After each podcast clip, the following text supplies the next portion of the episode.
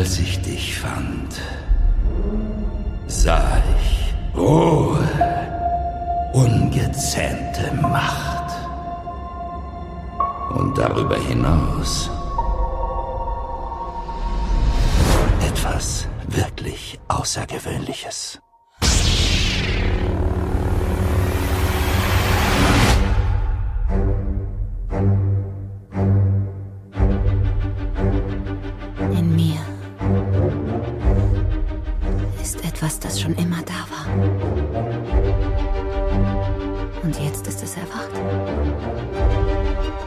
Brauche Hilfe.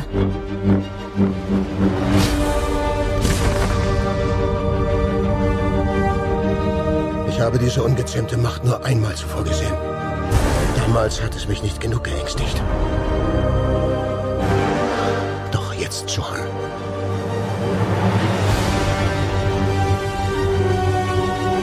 Lass die Vergangenheit sterben. Töte sie. Wenn es sein muss. Nur so kannst du werden, wozu du bestimmt bist.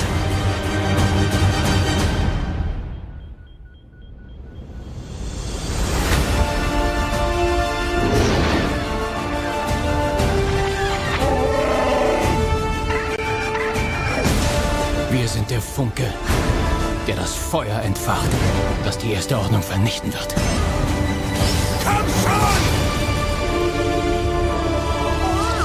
Weg ist ein anderer, als du ihn dir vorgestellt hast. Erfülle dein Schicksal. Ich brauche jemanden, der mir meinen Platz in all dem zeigt.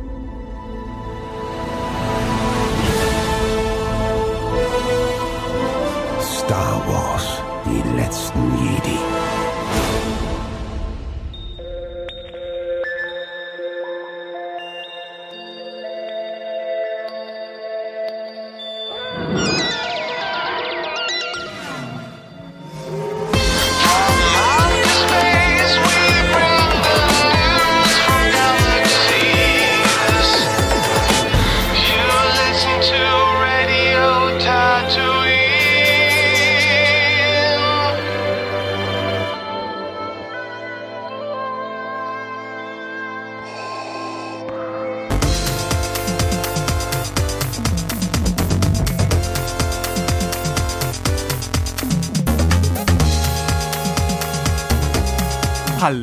Und herzlich willkommen zur 51. Ausgabe von Radio Tatooine.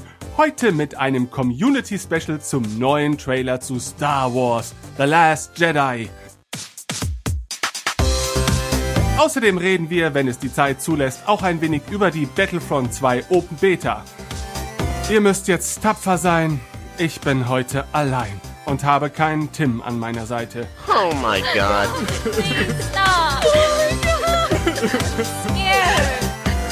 Ja, ich weiß, das ist sehr grauenvoll, aber da müssen wir jetzt alle durch. Und die Chancen stehen gut, haben sich doch einige schmackhafte Gäste bereits in unserem Discord-Channel angesammelt. Ich begrüße, ach du meine Güte, Bendix. Hallo Bendix. Hallo. Des Weiteren haben wir zu Gast Bench Krake. Hallo. Hallo. Hallo Bench. Bodi Rug persönlich ist auch ebenfalls anwesend. Guten Abend. Guten Abend. Nichtsdestotrotz dabei ist Chris Jo, Hallöchen. Darth Al Ghul, Hi. Gedanken... Nee, das bin ich. Hamik Yaldan, hallo. Moin, moin. Habe ich das richtig ausgesprochen? Ja, perfekt. JJ, hallo JJ. JJ ist stumm, aber dennoch anwesend. Des Weiteren haben wir den lieben Chris. Fisch. Christian, richtig? Hallo, Buschbruder? Ja, und JJ ist jetzt nicht mehr so stumm. Hallo JJ. Moin, moin. Moin moin. Den guten alten Max Snyder, ein Hörer der ersten Stunde. Hallo. Hallo. Hallo. Stefan. Hallöle. Und Jualarik. Hallo. Guten, hi, guten Abend.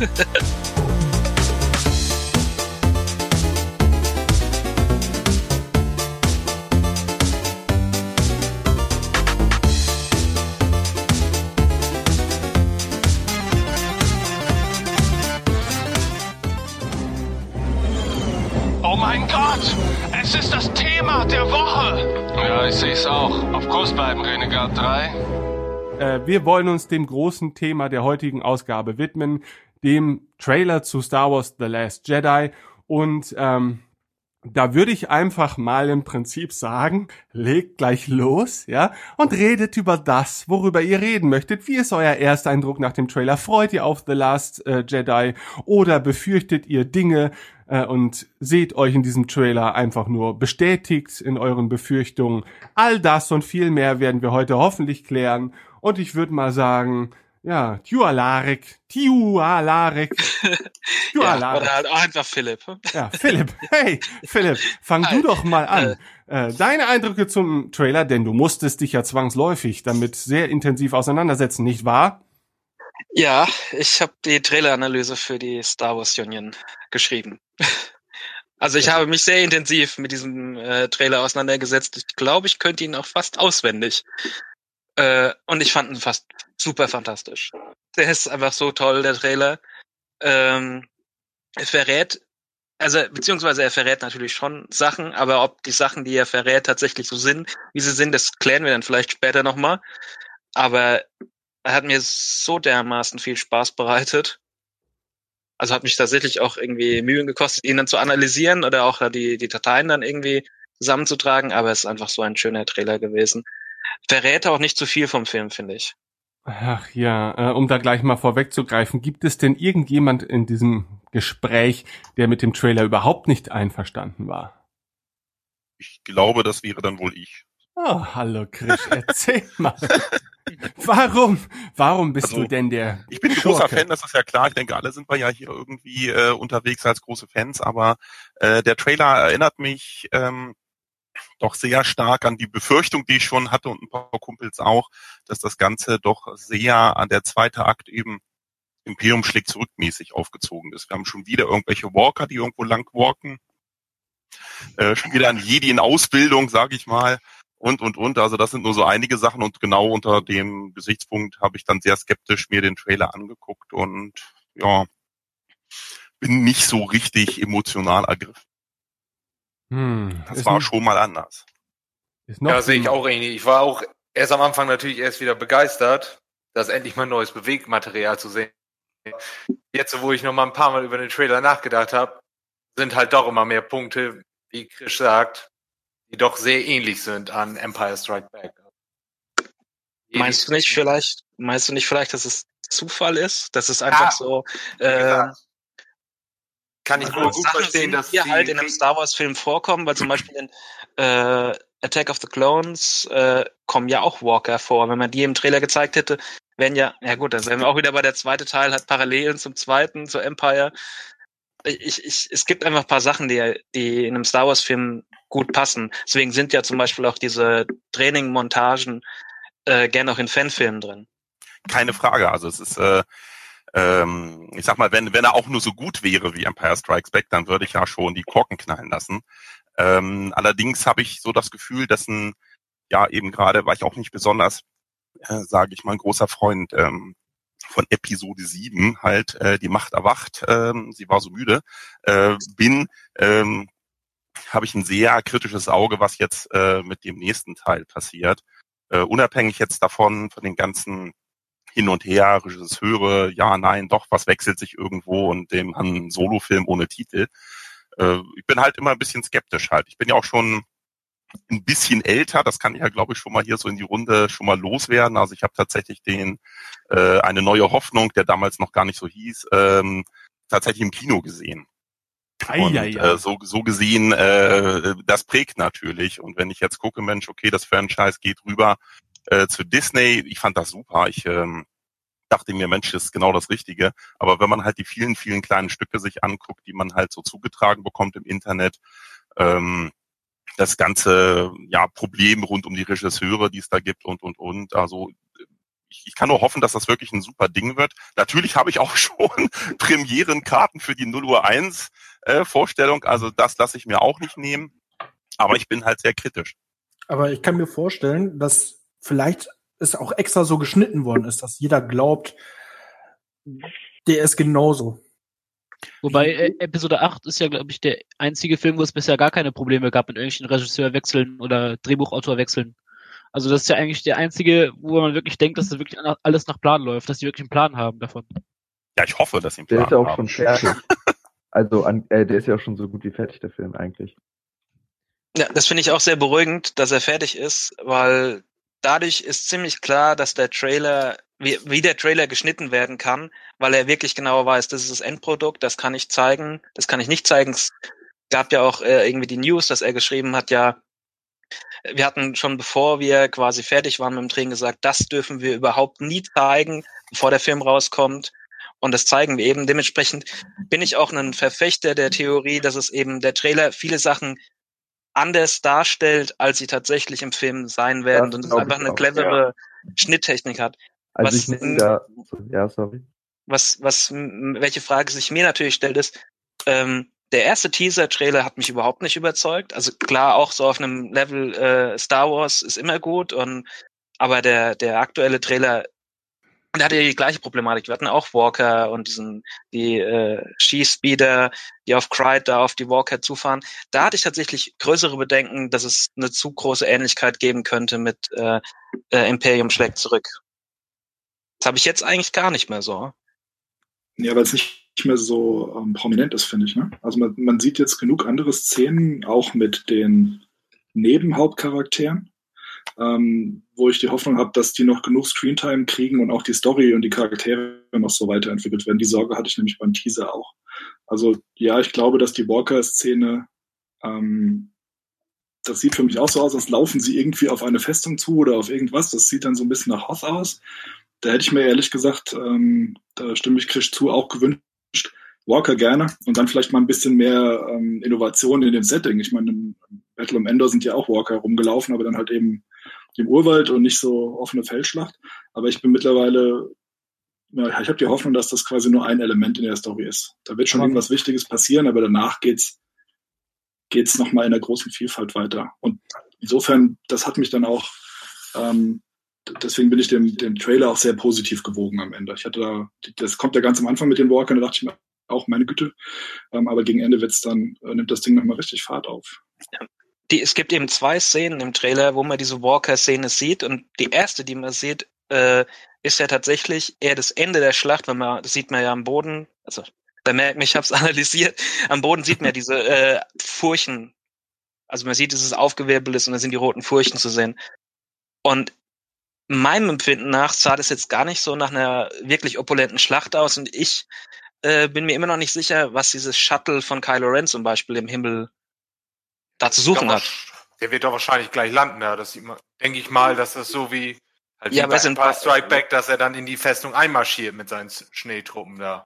Ja, ja, aber er ist ja in Ähm, beiden äh, Szenen ist er an der an der gleichen Stelle. Also ich glaube, dass der im fertigen Film da nicht sein wird.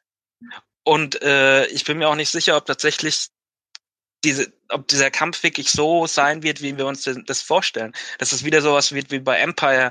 So, äh, wir müssen die Walker stoppen, bevor sie da ankommen und bevor sie einen Schildgenerator kaputt machen, etc. pp. Oder ob es tatsächlich auch wieder so eine, dass der Film uns tatsächlich überraschen wird. Dass es eben genau nicht so kommt, wie wir denken. Also es ist auch Das- persönlich meine. Hoffnung, dass der Film äh, Sachen anteasert, wo du denkst, oh, das kenne ich ja schon, das ist ja irgendwie bekannt. Aber jetzt kommt wieder Schema F äh, Walker-Angriff. Und Ja, da gut, kommt's ich meine, anders. wir, wir sehen ja halt die Walker. Äh, wir kennen Walker. Also klar äh, sieht sich der Film ja eher an der Tradition der äh, klassischen Trilogie und nicht der Prequel-Trilogie. Also so gesehen, äh, die wollen das ja, dass man da halt irgendwelche ähm, Assoziationen hat äh, dazu. Aber es ist eben auch wieder eine Basis, ne, die aufgegeben werden muss. Wir wissen schon, okay, die kommen da an, die machen irgendwas. Ähm, und äh, die, ähm, sag ich mal, Resistance muss irgendwie fliehen ähm, und dann irgendwie versuchen eben zurückzuschlagen oder doch Aber noch das können irgendwo wir- zu erringen. Das können wir jetzt doch noch gar nicht sagen, wer am Ende gewinnt. Nein, also bei nein, der nein, das Schlacht ist ja alles spekulativ, aber äh, wir alle spekulieren ja gerade hier so ins Blaue. Der Also Trailer ich- ist so, ge- ja, sorry. Also ich, ich finde, der ist ziemlich gut geschnitten, so dass man wirklich meint, ja, das läuft genauso ab wie in Empire. Aber was mir aufgefallen ist, ist, es ist eine Person noch gar nicht gezeigt worden oder mehrere Personen. Und das ist Benicio del Toro und das Casino. Also es ist, glaube ich, noch genug zu zeigen und das nachher, was man im, nachher im Film erst sieht. Ja, da hätten wir ja Lando dann. Nein, war ein? Scherz, war ein Scherz, war ein Scherz. Aber Lando sein Schwippschwager.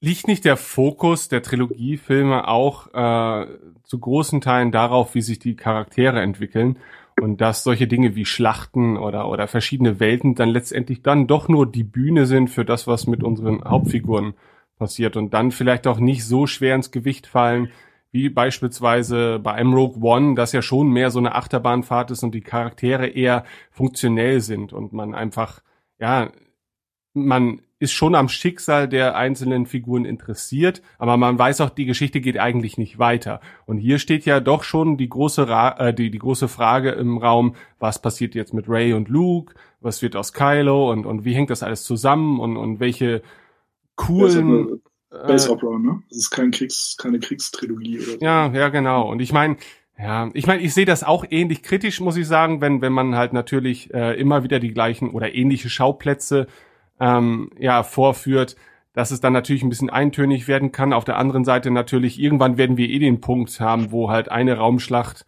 ja cool ist, aber dann doch auch irgendwie vielleicht wie drei andere Raumschlachten, die wir bis, äh, bis jetzt schon im Star Wars Filmuniversum gesehen haben. Also der Punkt wird natürlich irgendwann mal kommen. Ne? Und da muss man halt eben gucken, okay, was hat der Film erzählerisch vielleicht sonst noch zu bieten, außer vielleicht Schauwerte. Und ich muss auch sagen, dass äh, ich persönlich zum Beispiel nach Rogue One ähm, kaum das Gefühl habe, dass jetzt ein Star Wars Film mich unbedingt aufgrund der Schauwerte äh, vom Hocker reißen muss auch, ne? Weil ich finde, Rogue One hat da schon ein ziemliches, ja, Feuerwerk abgeliefert, äh, hatte wahrscheinlich auch mehr Raum dafür. Ähm, und mein Fokus persönlich liegt dann bei The Last Jedi auch eher darauf, was passiert jetzt mit den Figuren. Ne? Und da ist der Rest natürlich auch schon wichtig, das muss natürlich alles stimmig sein und sollte natürlich auch durchaus abwechslungsreich sein. Ähm, aber, aber wenn der Rest halt nicht passen würde, ja, dann, dann kann man den Film auch in die Tonne drücken. Ja, die Frage ist ja auch, ähm, hätten wir uns, also hätten wir was vermisst gehabt, jetzt äh, um Rogue One nochmal anzusprechen, wenn es keine Raumschlacht gegeben hätte. Weil ich glaube, aus einigen Quellen ist das ja so abzuleiten, dass es eigentlich äh, gar nicht äh, so eine Riesenschlacht zum Schluss geben sollte. Nee, aber am Anfang, ne? Das weiß ich jetzt nicht, aber ich ähm, habe ähm, sehr aufmerksam sozusagen das Artbook äh, studiert gehabt und äh, und auch auch das Making-of-Buch und äh, da fällt halt eben auf, dass ähm, überhaupt gar keine äh, großen ähm, Skizzen, Pläne dargeboten worden sind rund um diese Raumschlacht. Also kann man davon ausgehen, dass zum Drucklegung des Buches so etwas noch gar nicht den Autoren bekannt war. Also ich finde sie gut, die ist toll gemacht, die Schlacht. Äh, das äh, bockt mich, wie man so schön neudeutsch sagt, voll an. Ähm, so. Und äh, aber ich frage mich, wie wäre wohl der Film geworden, wenn man halt ähm, so eine prominente Schlacht komplett rauslässt aus dem Star Wars Film. Wir haben sie in fast allen Filmen, gibt es irgendeine Art von äh, Raumschlacht. Ähm, ähm, man erwartet sie fast auch, aber ähm, ich hatte mir auch eben auch erhofft, vielleicht mit Rogue One da wirklich ganz neue Wege zu gehen und ich äh, wäre auch, glaube ich, gespannt gewesen auf einen Film ganz ohne große dramatische Superschlacht. Ja, tu, äh, tut mir leid, ich hatte dich, glaube ich, gerade falsch verstanden. Ich dachte, du meintest Episode 8, dass da, äh, dass du da keine Raumschlacht erkennst, aber du meinst Rogue One. Nee, das Entschuldigung, genau. Ich meine meine Rogue One. Ähm, gut, Star Wars irgendwie muss ja auch irgendwie der Krieg in den Sternen muss da ja auch irgendwie, äh, sag ich mal, prominent sein. Äh, wir wissen jetzt nun von den Traileraufnahmen, äh, äh, es, es wird ihn geben, es wird irgendwas geben. Diese neuen Bomber kann man ja sehen, äh, rumflitzende A-Wings und und und. Ähm, wird kommen, habe ich auch Bock drauf, sage ich mal so. Aber ich habe da immer nur Bock drauf, richtig, wenn es wirklich, äh, wenn es die Story richtig voranbringt und wenn, äh, wie Ben schon sagte, auch wirklich die Charaktere genug Raum haben, äh, weil ich glaube, es bringt einem nichts, einen Film zu sehen, wo da dauernd ein Feuerwerk abgebrannt wird von irgendwelchen Special Effects und die Charakterentwicklung äh, fällt hinten runter, sage ich jetzt einfach mal. Aber ich hoffe wirklich, dass das äh, nicht der Fall ist. Also ich könnte mir persönlich Rogue One ohne die Raumschlacht am Ende schwer vorstellen. Also es muss am Ende eigentlich irgendwie eine große Schlacht passieren. Ansonsten habe ich so das Gefühl, dass er so in so einem leisen Puff Obwohl sich auflöst. Ob, ob, ob dieses, also man weiß ja, dass die Szene mit Darth Vader ziemlich spät gedreht wurde und hinzugefügt wurde und ich mag diese Szene auch, auch wenn sie halt ziemlich für Show ist. Und bei ähm, Last Jedi ist, also wenn der Trailer nicht total falsch äh, das darstellt, wird es sogar zwei Raumschlachten geben. Wollte nur gerade sagen, Episode 5 hatte ja am Ende auch keine Raumschlacht. Oder irre ich mich da gerade? Also ich meine, gut, äh, der Falke ist abgehauen, aber eine richtige Schlacht gab es ja jetzt nicht. Nee. Nö, Die hatten sie am Anfang schon mit der Genau. Ich meine, das, Aber selbst das war ja auch keine, keine richtige Raumschlacht. Nee, nee, das die, war eine Schlacht. storytechnisch war das halt der Aufhänger, dass so ein Episode 5 halt dieses Wegrennen, Fliehen, irgendwie davonkommen von der Rebellion oder auch den Hauptcharakteren gestartet wird. Mhm. Ähm, da bin ich ehrlich gesagt nach dem Trailer von The Last Jedi jetzt gespannt, wie sie das hinkriegen, ohne sich da zu sehr zu wiederholen. Also, also der zweite Teil an der Trilogie, das heißt, die Helden kriegen, ich würde schon erwarten, dass die da ordentlich einen mitkriegen, dass auch Ray nochmal irgendwie in Straucheln gerät. Nicht so wie im Trailer angeteasert, würde ich mal Nee, hoffen. da Oder ich glaube mich- ganz fest dran, weil es zu simpel ist. Aber Ja. da- darum geht's ja. Ne? Also sie, sie muss ja als Heldin nochmal straucheln, damit sie dann später über sich hinauswachsen kann. Und auch die, ähm, die Resistance, das macht so einen Sinn, dass die nochmal ordentlich eine auf den Deckel bekommt. Ähm, aber wie sie, das, wie sie das dann einbauen und auch zu welchem Zeitpunkt, das finde ich super spannend, weil das geht in dem Trailer, ähm, kann ich das zumindest nicht festmachen, ob sie es gleich zu Beginn machen oder eher im Mittelteil, da bin ich echt mal gespannt.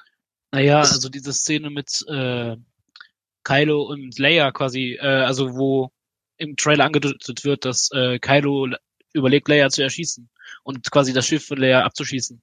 Das spielt ja, glaube ich, noch relativ zu Beginn des Films offenbar. Mm, Also nee. Da bin ich, da denke ich, da glaube ich auch wieder eine geschickte Schnittfolge. Also Ja, ich, ja, also- das kann so sein, aber es kann auch ein super, ähm, ich meine, ähm, Larek hat das ja auch analysiert, Ja. dass ähm, arg wenig Stress ist äh, im Hintergrund von Leia. Also es kann auch gut sein, dass es wieder geschickte Szenen sind. Ähm, und sehr gut sie vorstellen. anders umkommt, dass sie vielleicht dann äh, bei dem Walker-Angriff umkommt oder sonst was. Ähm, da bin ich jetzt nach dem Trailer eher gespannt. Also als ich kurz nach dem ersten gucken habe, ich gedacht, ach du liebe Zeit, toll, so billig. Er bringt dann noch seine Mutter um, aber danach dämmert es mir dann auch, das ist zu simpel. Oder der Gedanke, dass er jetzt irgendwie seine Vergangenheit, was er auch im Trailer sagt, dass er die Vergangenheit aus will und wenn er die ausgelöst, also das ist ja sowieso ein, er wird sich ja immer dran erinnern, woher er kommt, egal ob er sie jetzt tötet oder nicht. Den fand ich eigentlich schon interessant, aber der Trailer, und vielleicht macht er es auch im Film, aber der Trailer passt meiner Meinung nach so nicht zusammen, aus Gründen, die du ja auch schon angesprochen hast. Gab es nicht auch schon die offizielle Aussage einfach, dass äh, Prinzessin Leas Geschichte in Episode 8 noch gar nicht zu Ende erzählt wird? Irgendwas Also in die Richtung, glaube ich, ja. auch gehört zu haben. Ja, na, also Ah, von daher ähm, mag es vielleicht Situationen geben, in der äh, vor solchen Entscheidungen steht, aber äh, wir wissen ja diesen Aussagen nach vorab schon, ähm, dass Leia zumindest in diesem Teil noch nicht ihr Ende finden wird. Ja, und das ist natürlich die Frage, ob dann Kylo auch letztendlich für ihren Tod verantwortlich sein wird. Aber jetzt mal, ähm, um nochmal auf Ray zu sprechen zu kommen, weil äh, Bendix, bei dir hat sich das gerade so angedeutet, auf jeden Fall, dass du auf keinen Fall davon ausgeht, dass Ray beispielsweise zur dunklen Seite wechseln könnte. Nicht auf keinen Fall, aber ich, ich habe mir jetzt auf je, ich meine, ich habe den Trailer auch, glaube ich, nur ein, zwei Mal geguckt, weil ich halt eigentlich nicht zu viel wissen möchte. Ähm, und den halt auch eigentlich nicht überanalysieren möchte, deswegen ist vielleicht nicht das Schlauste, dass ich hier überhaupt bin. Aber auf jeden Fall ähm, vertraue ich jetzt auch gut, Episode 7 war jetzt noch nicht so schlimm mit ähm, Irreführung im Trailer, aber trotzdem vertraue ich den Trailer in keinster Weise, weil das, weil man das halt einfach, man muss ein paar Schnitte geschickt setzen und jeder denkt, zum Beispiel, gut, das am Ende ist jetzt, also die letzte Szene aus dem Trailer ist jetzt schon relativ eindeutig, dass Kylo wirklich der ist, der Ray dann da in dieser Szene die Hand reicht, sozusagen. Aber an sich vertraue ich den Trailer da in sehr wenigen Weisen. Also der Trailer ist halt schon sehr gut geschnitten, aber ähm, ich könnte mir echt vorstellen, dass vielleicht ähm, Ray nicht unbedingt auf die auf die dunkle Seite geht, aber dass Kylo und Ray vielleicht irgendwie, weiß ich, ein Team bilden oder sowas. Ja, äh, irgendwie Weil so. wir sehen ja, wir haben in dem Making-of-Video auch gesehen, dass sie beide kämpfen quasi gegen dieselben Gegner mehr oder weniger. Äh, und das sieht für mich sehr nach den Knights of Ren aus. Aber es ist halt meine Theorie, kann auch komplett anders sein. Sehen, sehen wir das? Ich, äh, ich, In dem Making-of-Video. Also da wird ja dieser Lichtschwertkampf quasi geübt. ah, ja. Aber es kann auch sein, dass er einfach nur trainiert gegen, äh, also es kann eine Trainingssequenz für ihn auch sein, dass er ja fertig ausgebildet wird. Ja, aber ähm, das sah doch schon fast so aus wie eine Waffe von den Pre Wachen, die neuen Wachen von Snoke. Ja. Ja, also ich, ich persönlich fänd's gar nicht so schlecht, wenn äh, Ray zur dunklen Seite wechseln würde und Ich tue mir nur ein bisschen damit schwer, dass Kylo wieder zur guten Seite geht, obwohl, weil, dann hätte ich tatsächlich das Problem, was, äh, was vorhin ja schon angesprochen wurde, mit äh, der Parallele zu Darth Vader dann zum Beispiel. So der, der, der, Ja, aber also ich das wäre glaube, mir dann, das wäre mir dann zu, zu klischeehaft. Ich aber weiß, ich, das ist nur meine Meinung. also ich glaube, früher oder später ist Kylos Redemption sowieso ähm, unvermeidbar. Ob es jetzt in acht passiert, weiß ich nicht. Aber also ich kann mir nicht vorstellen, dass sie ihn böse lassen oder böse sterben lassen. Ich finde das, ich finde es witzigerweise sogar konsequent, wenn er so der absolut tragische Held wird. Also der ist eigentlich nicht dafür gemacht, böse zu sein, aber er kriegt es nicht mal hin, auf die gute Seite zurückzukehren. Das finde ich eigentlich ehrlich gesagt ganz passend. Ähm, Okay. Aber was ich mir gut vor, also was ich mir mittlerweile ähm, gut vorstellen könnte, damit es eben nicht genau oder stark, zu starke Parallelen zu den zur ersten Trilogie hat, wenn man so zwei Machtwunderkinder hat, die halt das größte Problem haben, dass sie irgendwie orientierungslos sind und dann alle zerren an ihnen. Und dass sie dann am, äh, jetzt vielleicht im zweiten Teil eine Zeit lang wirklich gemeinsame Sache machen ähm, und versuchen, sich dann eigenen Reim draus zu machen. Naja, Luke zerrt ja schon mal nicht an Ray, ne? Aber er hat dann ja, oder, oder, oder ähm, ja, er, er zerrt nicht an ihr, aber er sagt halt so, also, so, will uns der Trailer glauben machen, ähm, er hat halt noch mehr Angst vor ihr als vor jemand anderem und lehnt quasi die Ausbildung ab. Okay, stimmt, er zerrt nicht, er stößt sie weg. Gell? Ja. Aber irgendwie Wie sie, findet ihr sie das? eiern orientierungslos rum, das meine ich. Wie findet ihr das, dass Luke da so etwas komisch wirkt, so dass er jetzt auf einmal Angst hat, obwohl er das jetzt in der alten Trilogie so am Ende nicht wirklich gezeigt hat, aber dass jetzt wahrscheinlich Kylo ihn das jetzt so so viel Angst gemacht hat, dass er jetzt lieber Ray wegstößen würde, was Also der ich Trailer finde- jetzt so suggeriert. Also ich finde den Gesichtsausdruck von Mark Hamill super. Oscar-reif.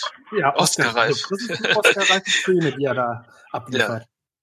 Da, da habe ich auch jedes Mal noch Gänsehaut. Ich habe den Trailer wirklich oft gesehen. Ich habe jedes Mal Gänsehaut, wenn er sagt, äh, ich habe so eine äh, Raw Strength nur schon einmal gesehen. Es hat mir damals nicht genug Angst gemacht. Jetzt schon. Dann denke ich, Also der ist super, aber ich finde dies, diesen Gesichtsausdruck, ich äh, könnte mich jedes Mal ein bisschen beömmeln, wenn ich den sehe. echt? Okay. Ja, Mark Hamill ist schon ein bisschen Overacting auf jeden Fall. Also ist er ja generell auch in den alten Filmen. Ich würde gerade sagen, also da ist er sich treu geblieben. Deutet denn diese, diese äh, raue Gewalt äh, darauf hin, dass Ray vielleicht doch ein Skywalker sein muss oder zumindest auf ähnlichem Weg entstanden sein muss wie Anakin Skywalker, also ein Produkt der Macht ist. Und vielleicht ist Luke auch ähm, an dem Punkt angelangt, dass er erkannt hat, dass die Skywalkers, dass die Linie der Skywalkers einfach eine zu große Gefahr darstellen, sollten sie ihre Machtfähigkeiten ausbilden. Und dass er sich deswegen zurückgezogen hat. Und eigentlich der einzige Weg ist, äh, die Gefahr von dieser Welt abzuwenden, ja, alle Skywalkers auszulöschen, äh, beziehungsweise halt eben in seinem Fall ins Exil zu gehen und, und äh, möglichst wenig Berührungspunkte mit der Macht zu haben, obwohl er hat ja Berührungspunkte, aber zumindest weit ab der Zivilisation zu sein, so dass die Macht nicht wirklich zur, zur Gefahr eben jener werden kann. Also ich kann mir auch vorstellen, dass zum Beispiel Kylo den Auftrag hat im Prinzip oder seinen eigenen Auftrag sich überlegt hat, äh, alle auszulöschen, weil er selber äh, ja zu Ende bringen möchte, was Darth Vader begonnen hat, nämlich die Macht ins Gleichgewicht zu bringen und dass da eben auch der ein oder andere Tod eines machtsensiblen Skywalkers äh, mit inbegriffen ist. Ähm, ich weiß es aber auch nicht. Also äh, ich persönlich Also, Das fände ich gut. Das würde ja tatsächlich so wieder der tragische Held sein. Äh, er reinigt, also im Anführungszeichen, äh, reinigt die Galaxis von Machtnutzern und bringt sich am Ende um. Ja, ja, genau, ja, genau. Ich, Also ich jetzt überspitzt dargestellt, so in die Richtung, dass er, äh, dass er eine perfide oder eine verquere Art hat, wie die Prophecy of the Chosen One quasi zu lösen ist oder was äh, Darth Vader oder für was Darth Vader stand und das dann einfach durchzieht. Ich fände auch fänd ich ganz cool. interessant, das ist eine interessante Idee, ja. Aber dann hätten wir mit Luke und Kylo Ren ja schon zwei Figuren, die diese Haltung haben gegenüber der Prophezeiung. Und wäre das nicht als Grundtenor, so nach Episode 9, ein bisschen sehr negativ? So, wir bringen alle Machtbegabten um und dann ist Frieden in der Galaxis? Ja, bei Luke könnte ich mir vorstellen, dass er gesagt hat, also dass er jetzt gerade in der Situation ist, dass er sagt, nach dem letzten Fehlschlag, ich nehme mich selbst aus der Gleichung raus und bleib so Eremit. Ähm, ähm, warum er dann die Karte gestreut hat, das verstehe ich dann auch nicht. Ähm, aber dass er quasi eher sagt, ich, ich ziehe mich zurück, ich will damit nichts mehr zu tun haben und wenn ich irgendwann sterbe, dann, dann halte ich mich da raus. Und Kylo ist halt eher aggressiv unterwegs. Das sieht man ja auch nicht. Was ich halt schade finde, ist, dass man nie in, in keinem Star Wars-Film wirklich sieht, dass ein Meister tatsächlich es mal schafft, seinen Schüler richtig auszubilden, dass er auch in der Lage ist, noch jemanden auszubilden. Also ja. Qui-Gon Jinn ist, äh, ist ja, ein, also ich mag Qui-Gon Jinn, aber eigentlich hat er auch äh, an Obi-Wan ein bisschen versagt. Äh, und dann hat Obi-Wan an Anakin versagt. Und dann hat äh, Obi-Wan an Luke versagt. Und Yoda hat so viele Jahrhunderte, Jahrtausende, Jahrhunderte Jahre hat er Jedis ausgebildet, wird ja gesagt. Und trotzdem hat er eigentlich auch versagt am Ende. Na klar, der hat äh, Count Dooku ausgebildet, der Yoda. ja, es war, aber auch ein, es, war ja auch ein, es war ja auch ein guter Jedi, der war, äh, war ja hoch angesehen. Aber zum Beispiel, jetzt ist er hat ja Luke ausgebildet. Wie gut wissen wir jetzt eigentlich auch noch nicht. Er hat es geschafft, äh, seinen Vater wieder der Vermutung von Yoda auf die helle Seite zurückzuholen. Aber er war trotzdem nicht in der Lage, quasi den Gedanken der Jedi aufrechtzuerhalten, Akademie zu führen, die funktioniert, ohne dass wieder ein Schüler alles kaputt macht. Also das ist ja eigentlich eine, der, der Kreis geht immer weiter. Immer ein Schüler, der alles kaputt macht. Und ich frage mich halt, gerade auch wenn im Trailer habe ich mich gefragt, was wäre, wenn Yoda noch da wäre? Wäre Yoda in der Lage, jemanden, der so eine immense Macht hat, wie es dargestellt wird, tatsächlich auszubilden? Weil eigentlich hat Yoda ja auch an Anakin versagt.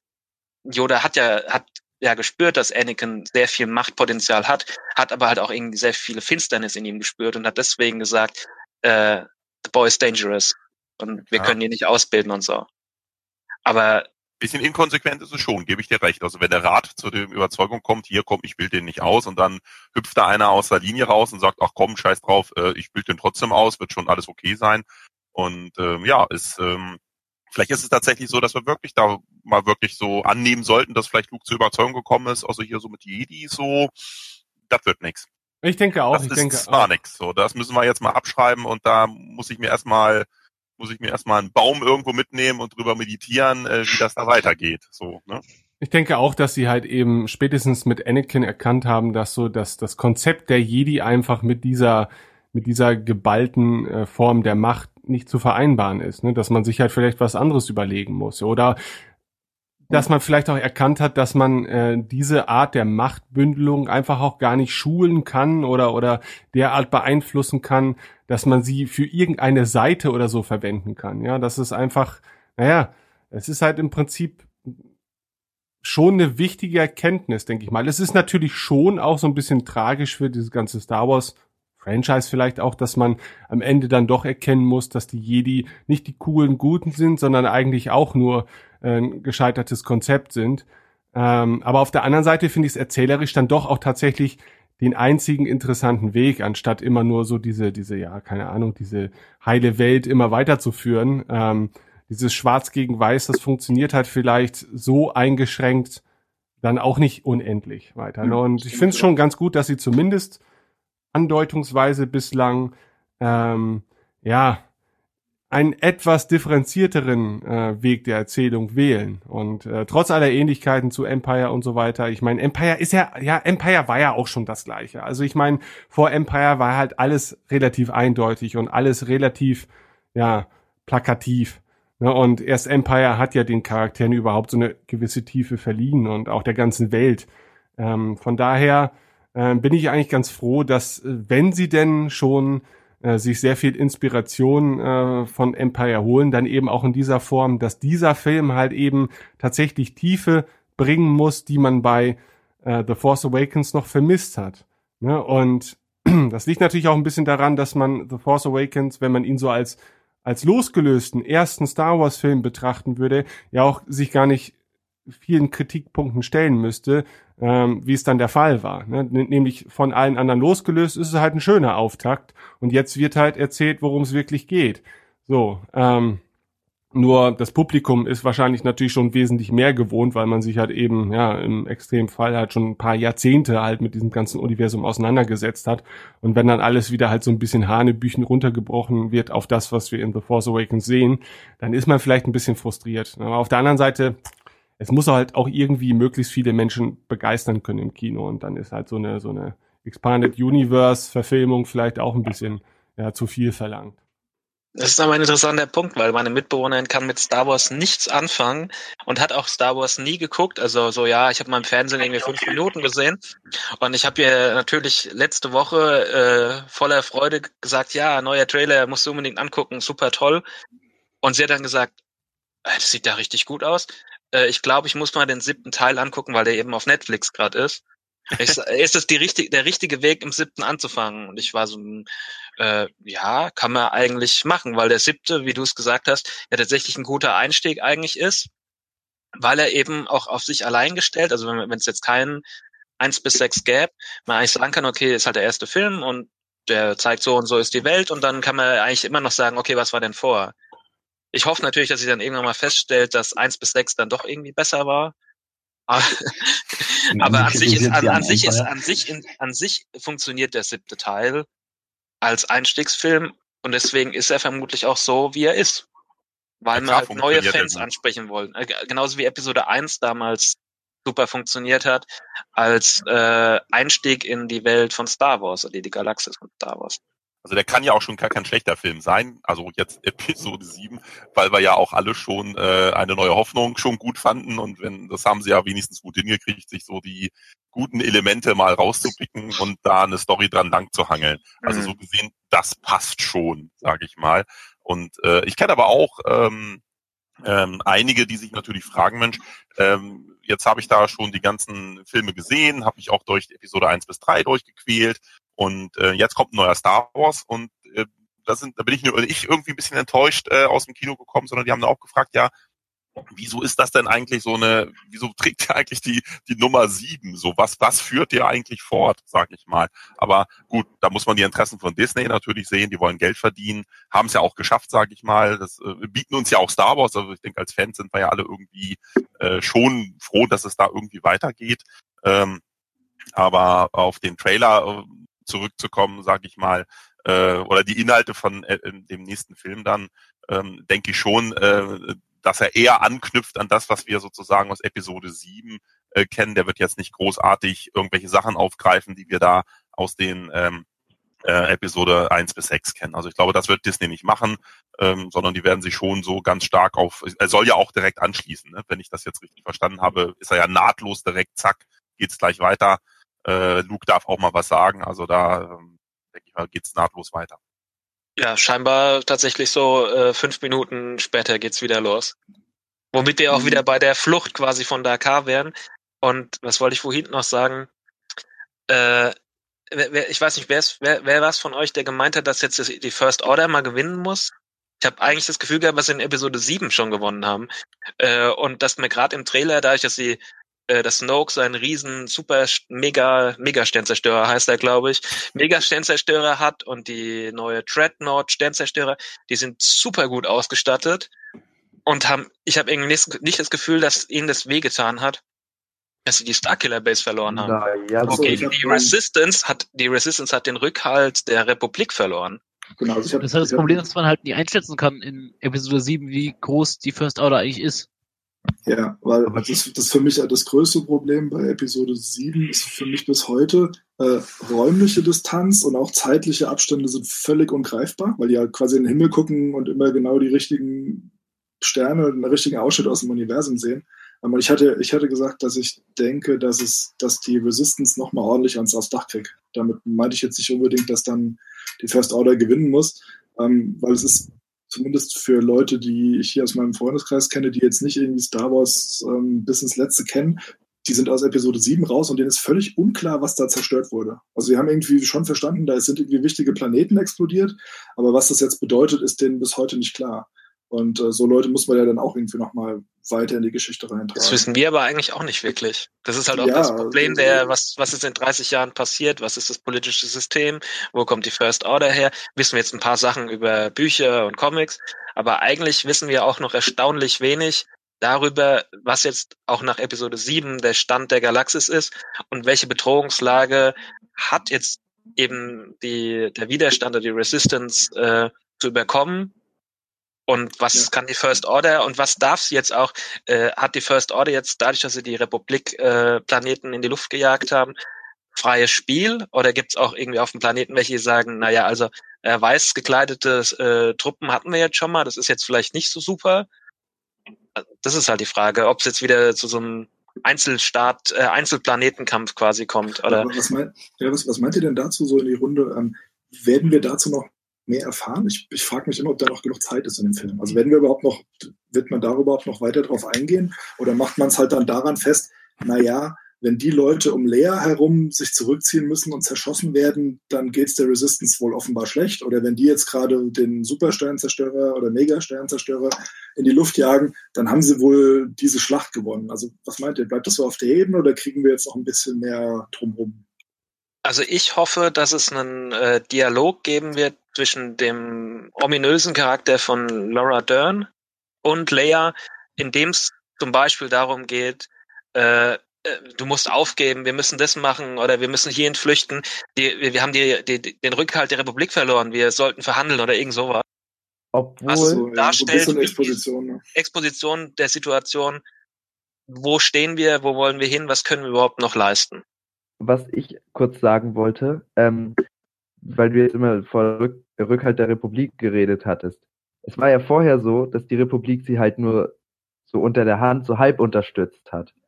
Ähm, jetzt ist es zwar so, dass die Republik geschwächt ist, aber dafür kann die, äh, kann der Widerstand sich wahrscheinlich ähm, die komple also die komplette Unterstützung der Republik, also kann sich auf die komplette Unterstützung der Restrepublik sozusagen verlassen. Das heißt? Also ich meine, wo wäre denn da der Gag in dem Film? Äh, also ich rechne eher damit, äh, dass tatsächlich genau das Gegenteil passiert, dass äh, die restliche Republik total in Schockstarre verfällt, äh, die äh, erste Order voll durchläuft und ähm, ja, bisher war es ja auch nur so, dass da äh, die Resistance ein Auge drauf hatte auf die First Order. Was machen die? Wo, wo sind die? Was für Waffen haben die? ja klar, Und, und teilweise. jetzt haben sie keine Führung mehr. Also dann, das war's Teilweise- jetzt. teilweise werden auf jeden Fall ähm, Republik-Leute sozusagen äh, jetzt, wie du gerade meinst, in Schockstarre verfallen, aber es wird ja auch ähm, ja, Militär geben, was kämpfen möchte, was sich vielleicht früher nicht dem Widerstand angeschlossen hätte, aber jetzt gibt sozusagen für sie erstens niemanden mehr, der sie zurückhält und zweitens auch niemanden, also außerdem würde auch niemand mehr sagen, nee, die können wir nicht unterstützen, die erste Ordnung ist doch gar kein Problem. Also wenn ich es richtig sehe, hat die Republik kein Militär. Äh, also hat, hat äh, wenn, dann hat es die fünf Schiffe, die in die Luft geflogen sind, als eben, äh, äh, wie ist es, der, der, der Planet in die Luft, also die ganzen Planeten in die Luft gejagt wurden. Und ich glaube, dass es halt tatsächlich deswegen überhaupt die Resistance gibt, weil die sagen, ja, wir können hier nicht so eine paramilitärische Terrororganisation am äußeren Rand entstehen lassen. Äh, wenn die kommen, sind wir total gelatzt. Äh, wir brauchen Widerstand. Und die Senatoren dann gesagt haben, ja, hier, ähm, hier hast du 5 Mark 50, kauf dir mal eine, einen neuen X-Wing oder so.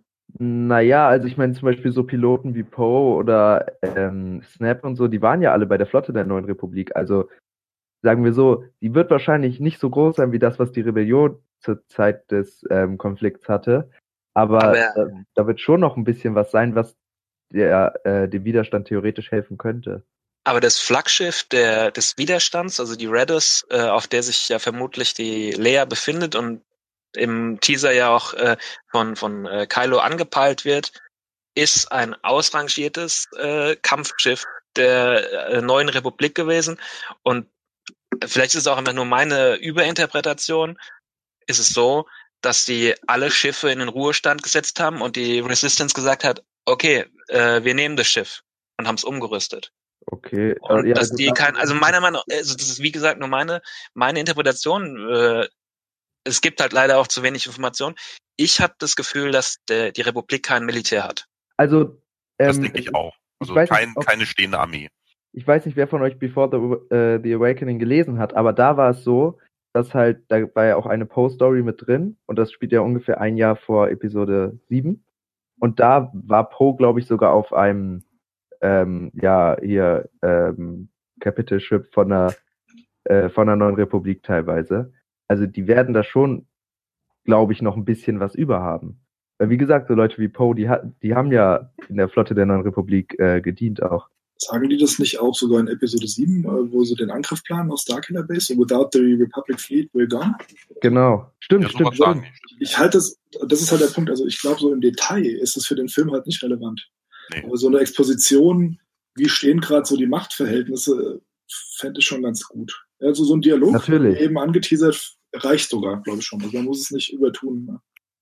Es hat ja auch in Episode 4 gereicht zu sagen, äh, der Kaiser hat den Senat aufgelöst, der macht kein Problem mehr. Äh, hat keiner gewusst, was es heißt. Wir wissen es jetzt, was es heißt. Ohne Senat, äh, alles easy fürs Imperium. Die Moffs werden das schon regeln und so. Äh, also sowas wird ja auch schon reichen, weil der, der 0815, äh, ich gehe jetzt halt im Dezember als Weihnachtsfilm mit Star Wars, der wird das sowieso nicht so rein, viel reininterpretieren. Der guckt sich den Film an, wie er auf ihn im Moment wirkt. Aber die Star Wars-Fans, die wollen es wissen. Ja, ich weiß das nicht, wie, wie würdet ihr jetzt unabhängig, gut, wir sind jetzt schon ziemlich weit vom Trailer weg, aber wir sehen ja auch nicht Laura Dern in ihrer äh, pinkfarbenen Rolle, sage ich mal. Ähm, ist es vielleicht vorstellbar, dass äh, die mal gerade im Urlaub war, aus welchen Gründen auch immer, und übernimmt jetzt mal das Kommando äh, von der Republikflotte, sage ich jetzt einfach mal so. Sie soll ja irgendeine Art von Militär äh, sein und äh, hat vielleicht ganz andere Ideen. Ja, vielleicht ähm, hat, findet sie, sympathisiert sie ja vielleicht sogar so ein bisschen mit äh, der ersten Ordnung und äh, denkt sich, Mensch, also dem auflaufenden Sturm, dem stelle ich mich mal nicht so entgegen. Da gucke ich mal, dass ich da irgendwie selber irgendwie irgendwie unterkomme. Das wäre auch also äh, ne, eine interessante, spannende Geschichte. Also glaubt ihr, dass die, dass die eher Konfliktpotenzial bringt, diese Charakter, oder äh, ist sie eher eine weitere gute? Also man weiß ja über sie nicht so viel, aber der das Konfliktpotenzial, also das, was man aus so Spoilern und aus Berichten weiß, bietet sie natürlich schon Konfliktpotenzial. Und ich habe auch das, also dass es sich halt irgendwie so, sie wird wohl irgendwie Poe auch seinen Rang entziehen oder irgendwie sowas, hieß es mal. Bin ich mir nicht mehr ganz genau sicher. Und ich glaube, dass sie eine äh, First Order Versteherin ist. ja, schön ausgedrückt. Vielleicht könnte da, vielleicht könnte da eher jemand was zu sagen, der den Lea-Roman gelesen hat, den neuen, weil da soll sie ja wohl eine Rolle spielen. Aber ich weiß nicht, ob da jemand gerade dabei ist, der das gemacht hat. Nee. Ich kann nur mit Phasma dienen. Und in Phasma, das Ja, würde ta- auch tatsächlich auch meine Begründung liefern, warum sie eine First Order Versteherin ist. Nicht, weil sie drin vorkommt, sondern weil der, ähm, der, der also der eine der, der Hauptfiguren, der das Interview quasi führt, der, der Captain von der First Order, die Konkurrenz zu Phasma, eben erklärt, für was die First Order eigentlich steht. Und die First Order ist erste Ordnung und Ordnung ist das Ziel. Und jetzt, wo die Galaxis quasi in Unordnung ist, durch ja, von der First Order verur äh, verursacht, könnte ich mir vorstellen, dass es durchaus Menschen gibt, die sagen, naja, die sind, die, so, die sind jetzt die Konstante, die müssen jetzt Ordnung bringen. Und deswegen bin ich der Überzeugung, dass, und weil man halt irgendwie die Spoiler oder die Gerüchte gehörte, dass sie halt sich gegen Leia stellt und Leia wird ja niemals sagen, ja, jetzt ist die First Order da, jetzt bringt es, wir, wir un- unterwerfen uns jetzt, könnte ich mir vorstellen, dass sie halt die Rolle übernimmt, zu sagen, ja, äh, wir müssen jetzt einfach reden mit denen und die sind doch gar nicht so schlimm. Ja, kann sein. Fände ich auch interessant, weil da hätten wir auch wieder schön die Bürokratie aus Episode, Mhm. aus den Prequels. Nur wegen, ähm, wo du jetzt gerade schon vom Phasma-Roman gesprochen hast. Ich meine, man kann es zwar versuchen, mit der ersten Ordnung zu reden, aber ich glaube, dass mit so Leuten wie Hux und ähm, Phasma und Kaido ähm, als Führung oder als untergeordnete Führung, dass da nicht viel über Frieden verhandelbar ist. äh, ich glaube, der für ersten Ordnung reicht's aus, wenn sie die Macht an sich gerissen hat.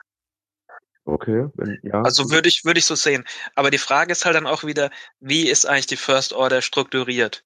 Also eigentlich, äh, mit Hux müsste man ja eigentlich nicht argumentieren. Man müsste mit Snoke reden und Snoke weiß man halt nichts. ja, Was stimmt, ist, was stimmt. ist ein Snoke? Ja, Wo wir auch wieder schön beim Trailer wären, dann sehen wir ja ganz kurz. Und der macht ja eigentlich auch nichts anderes, als den Imperator zu spielen. Ja, ich finde ich finde schon, dass uns das so ein Stück weit zum Trailer zurückbringt, weil ähm, wir sehen halt einige Figuren nicht. Ähm, und wir sehen halt eben eine ganze Reihe, finde ich, ganz cleverer Schnitte. Da würde mich mal interessieren, was, was denkt ihr denn, diese, am Ende die, die Cuts, wo wir dann den, den älteren Mann im goldenen Bademantel sehen, ähm, wie sich das so in die Story einfügt. Ähm, sieht ja so ein bisschen so aus, als hätte da Ray mal kurz äh, in seinen, in seinen Machtfingern oder interpretiere ich Mhm. das falsch, wo sie sich so, wo sie sich so arg weit zurücklehnt, ne?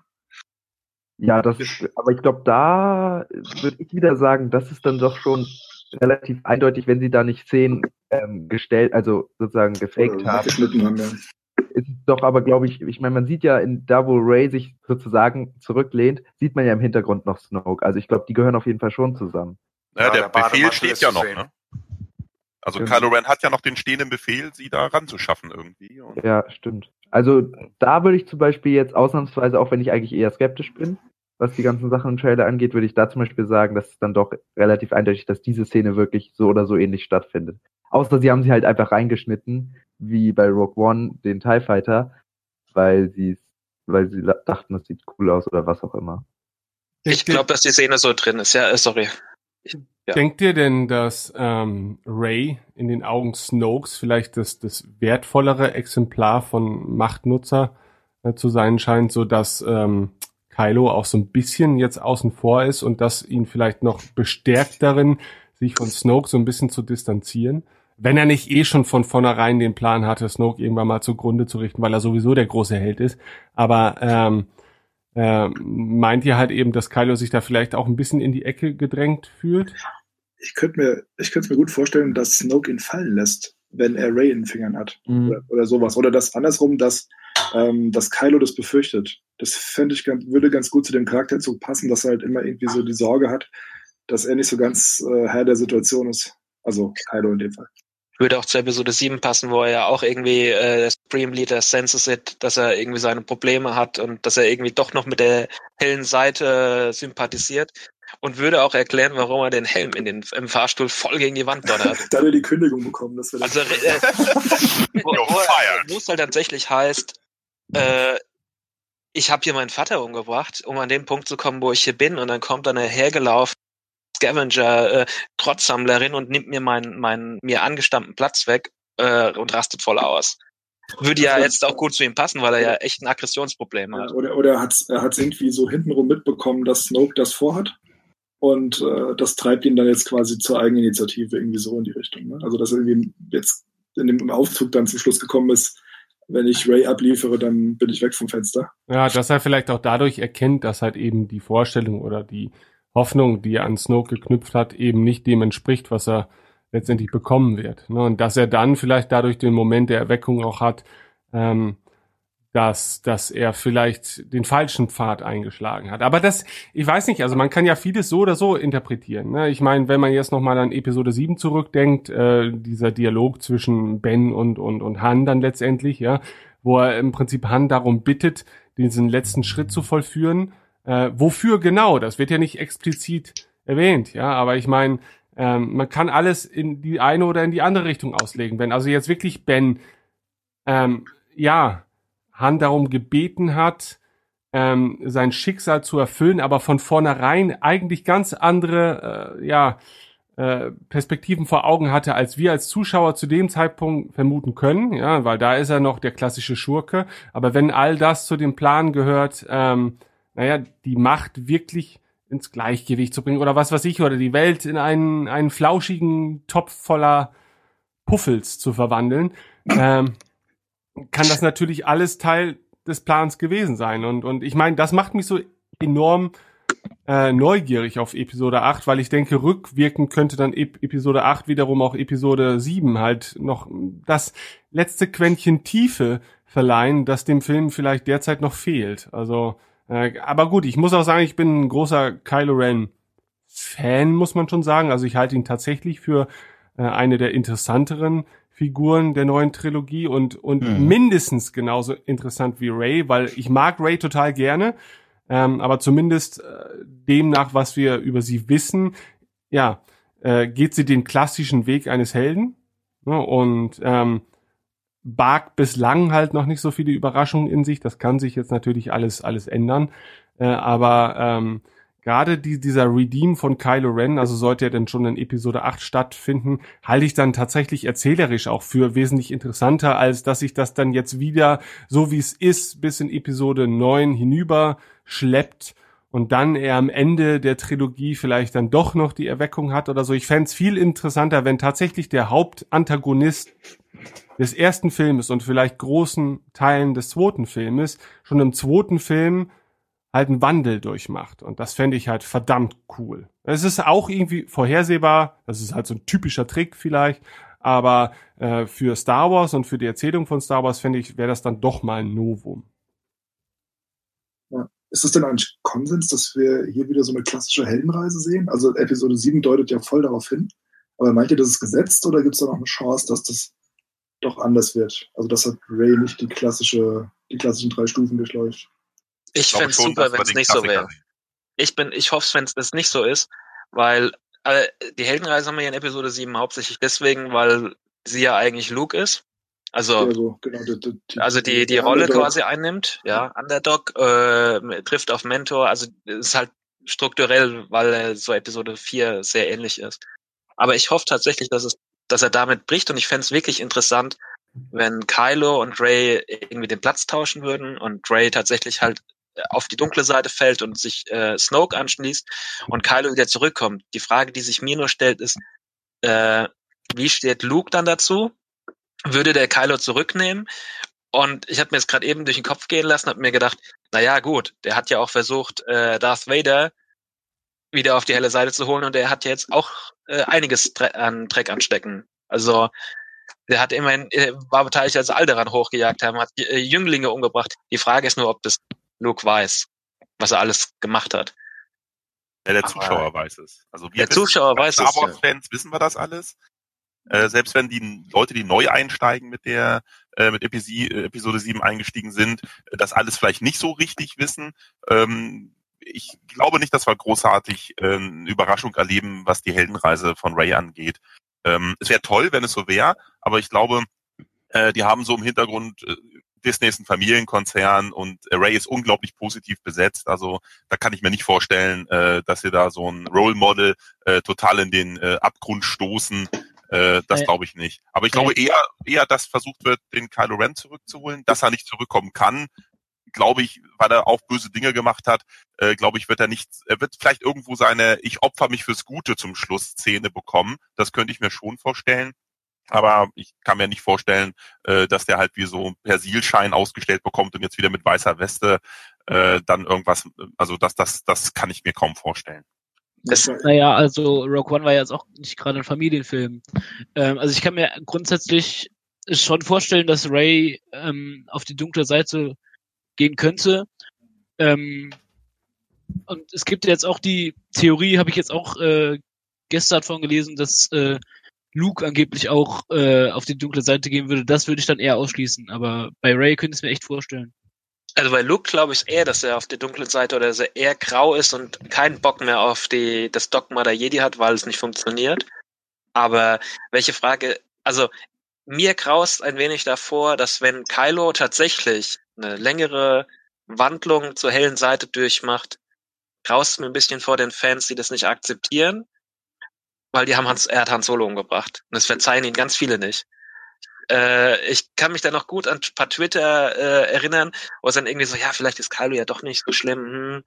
Und dann, er hat Han Solo umgebracht, der Bastard kommt nie wieder zurück. ich habe ihn nicht mehr lieb. Also es wird natürlich überspitzt dargestellt, aber äh, der hat Han Solo umgebracht.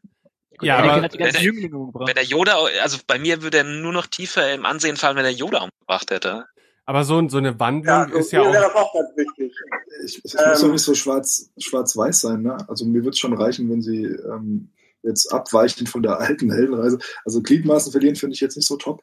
Ähm, aber es würde zum Beispiel auch schon reichen, wenn dieses ähm, I need someone to show me a place in all this, was wir im Trailer eher gegen Ende sehen, wenn es in der Story relativ früh ist und Luke dann sagt, nö, ähm, und sie sich dann vielleicht in, im restlichen Verlauf mehr emanzipieren muss, schon früher als Lucas getan hat und dann halt noch einige Währungen hat. Das würde mir sogar schon reichen. Mhm. Also mir war auch wichtig, dass ähm, Han Solos Tod äh, mehr an Bedeutung gewinnt. Dann gewinnt. Ähm, es wäre traurig, wenn Episode 8 und 9 durch wäre und man feststellt, ähm, wenn Han Solo leben geblieben wäre, wär, wären die beiden Filme genauso gelaufen. Das, das, das, was Kylo da getan hat, dass das wirklich nötig war für seine weitere Entwicklung. Ja, aber ist nicht Kylos Entwicklung auch gerade dann spannend, wenn wir tatsächlich die Gräueltaten etwas äh, intensiver nachvollziehen können, als äh, es im Falle von Darth Vader ist, weil es da alles noch ein bisschen diffuser ist. Aber ich meine, diese Gräueltaten haben wir selbst als Fans und Zuschauer einfach auch persönlich intensiv miterlebt. Und wenn er dann tatsächlich einen Wandel durch, durchlebt, dann äh, macht der Wandel halt eben auch, oder ist der Wandel halt eben noch viel aussagekräftiger, als dass es einfach nur so ist, ja, der ist halt böse. Ja, warum? Ja, der macht halt so böse Sachen. Ne, so.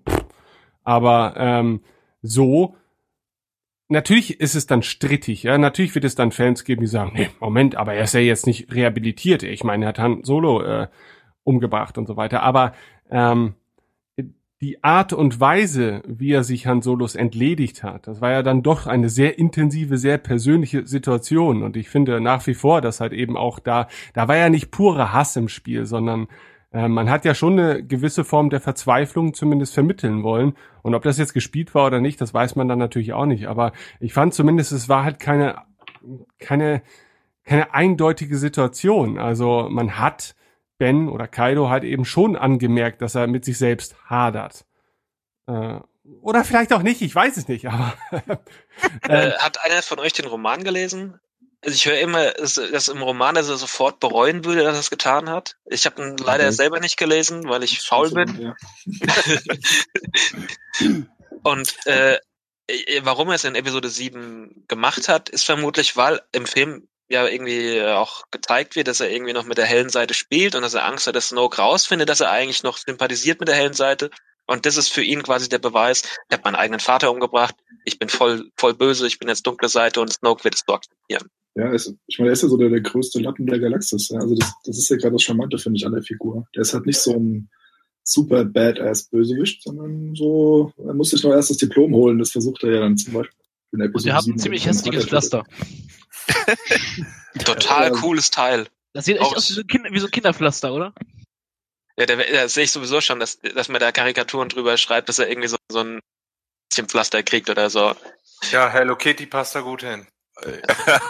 Also ich fand es eigentlich ganz cool, es sah so aus, als hätte er Panzertape im Gesicht. Ja, das hab ich auch erst gedacht. Hätte, hätte nur noch gefehlt, wenn es quasi unter einer Brille gewesen wäre. Dann wäre noch besser gewesen. Das sind auch Designanleihen zu ähm, First-Order-Elementen. Ich habe nur jetzt gerade wieder vergessen, was es ist. Also das, was er dann Gesicht hat, von der Struktur her ist ähnlich wie Dinge, die man ähm, in Episode 7 ähm, im Hintergrund sieht oder so, wenn First Order da ist, dieses, dieses Mesh-Gewebe, dieses schwarze.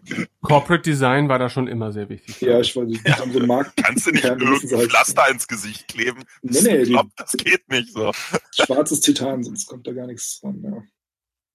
Also ich mag Kylo auch total gerne. Das, äh, ich mag, äh, weil wir es vorhin auch ganz kurz schon hatten, ich finde Kylo auch viel interessanter als Ray, aber Ray kann äh, mir noch mehr ans Herz wachsen, wenn sie jetzt mal aufhört, alles auf der Stelle zu können. äh, es fand ich in Episode 7 einfach, sie, sie kann halt alles. Sie kann den Millennium Falken fliegen, sie repariert den super schnell, sie nimmt ein Lichtschwert in die Hand und ja, ist halt voll den Barry Sue, so, ne? Kriegt so, so lala hin, äh, gegen, gegen äh, Kylo anzukämpfen. Ich glaube, sie überrumpelt ihn auch ein bisschen. Weil er halt echt nicht damit rechnet, dass jemand äh, ein Lichtschwert zum ersten Mal in die Hand nimmt und dann direkt äh, voll draufhaut.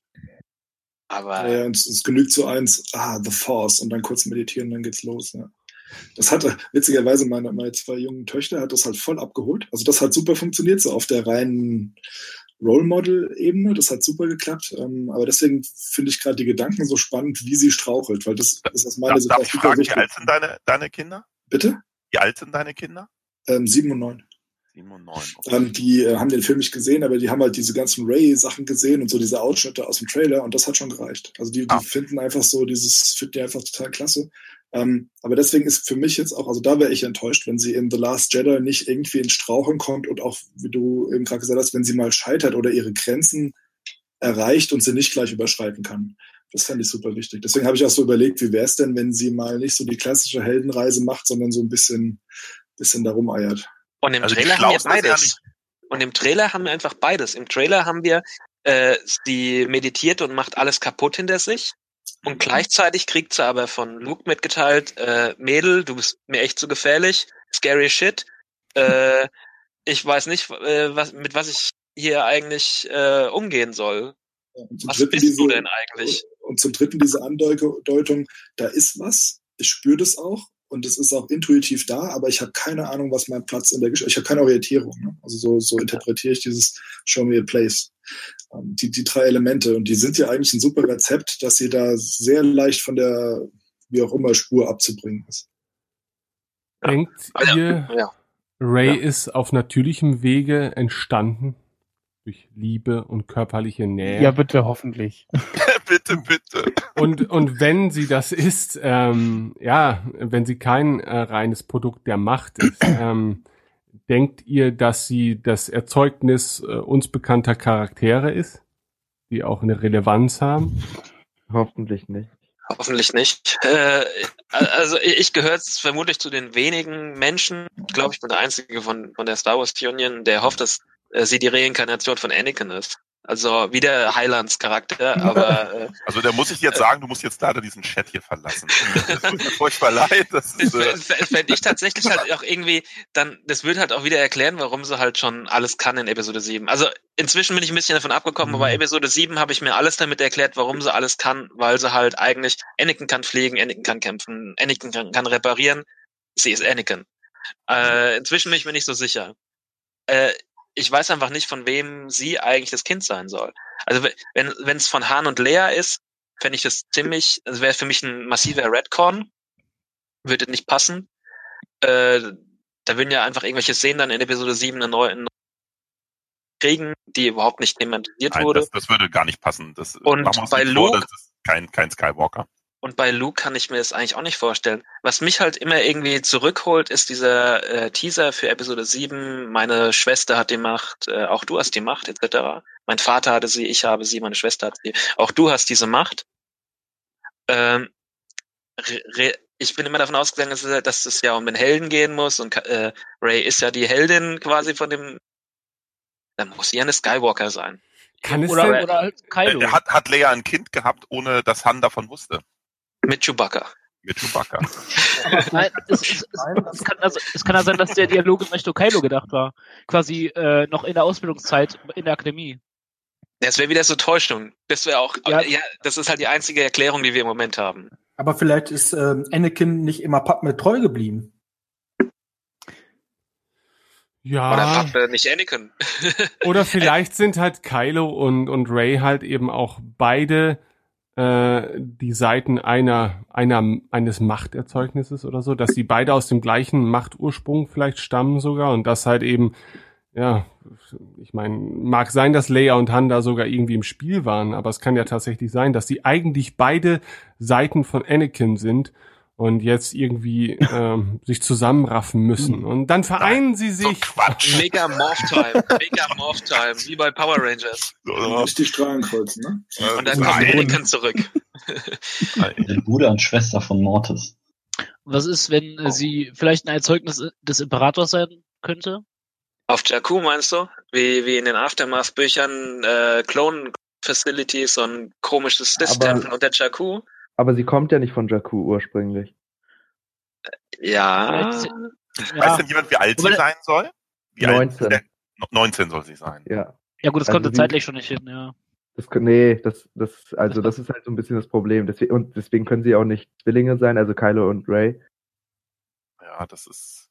Alt ist Ich glaube auch nicht, dass das aufgeklärt wird. Kylo ich glaube ist nicht, dass der Film darum sich 30, dreht, also- rauszufinden, wer sie ist. Das glaube ich nicht. Kylo wird ja zur Zeit von der Schlacht von Jakku geboren. Mhm. Mhm. Und Ray halt um einiges später. Ja, stimmt. Hm. Vielleicht ist auch der Geist ähm, des Imperators hat sich, also er schwelte halt so ein bisschen in der Gegend rum und irgendwann war er halt wieder stark genug. Sich Jetzt weiß ich auch, warum du Gedankenklo heißt, also hier im Chat. Also das ist ja unglaublich, sage ich so. Da heißt es aber schnell abziehen, ne? Bei so einer Idee. Gleich weg damit. So. Ja, aber vielleicht. wir, wir, wir, wir begeben uns auf sehr gefährliches Terrain, wenn es darum geht, äh, was die Vaterschaft oder die Mutterschaft von Ray angeht. Weil äh, wenn wir sagen, sie ist irgendwie das Ergebnis eines Experiments, geklont, Reinkarnation von XYZ, haben wir dann vielleicht in Episode 8 wieder so, äh, ein by the way, ich bin dein Vater, ich bin deine Mutter, äh, ich habe dich ich habe dich erschaffen und äh, also ich habe jetzt schon, es gibt ja, das Internet ist ja wunderbar, es gibt ja so viele Theorien und es gibt ja eben auch die Theorie, dass Snoke eben äh, sie erschaffen hat, so wie Darth Plagueis vielleicht auch Anakin unwissentlich äh, oder willentlich erschaffen hat. Und, Dann, dann, parkt er sie irgendwie auf so einem, so einem Schrottsammlerplanet, weil er Bock hat oder was. Also, so- Ne, er nicht selber.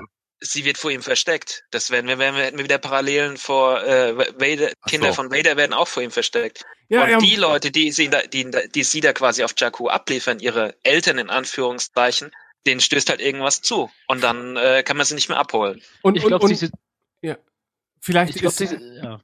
Oh, Entschuldige. Nee, du Nee, zuerst. alles bitte. gut, nein, mach du. Oh, okay, vielleicht ist Kylo ja auch Version 1.0 von Snokes äh, komischen Machterzeugnissen und da braucht er noch einen menschlichen Wirt in äh, Form von von Leia und und ähm, naja Ray ist dann halt äh, seine seine perfektionierte Version da braucht er dann auch keinen menschlichen Mhm. Wirt mehr und alles ist fein Die und V2. Genau, und die ging dann halt aber auf äh, unglücksamen Wege verloren, ja, weil man äh, relativ schnell erkannt hat, oh oh, äh, Snoke hat da was ge, ge, gebraut.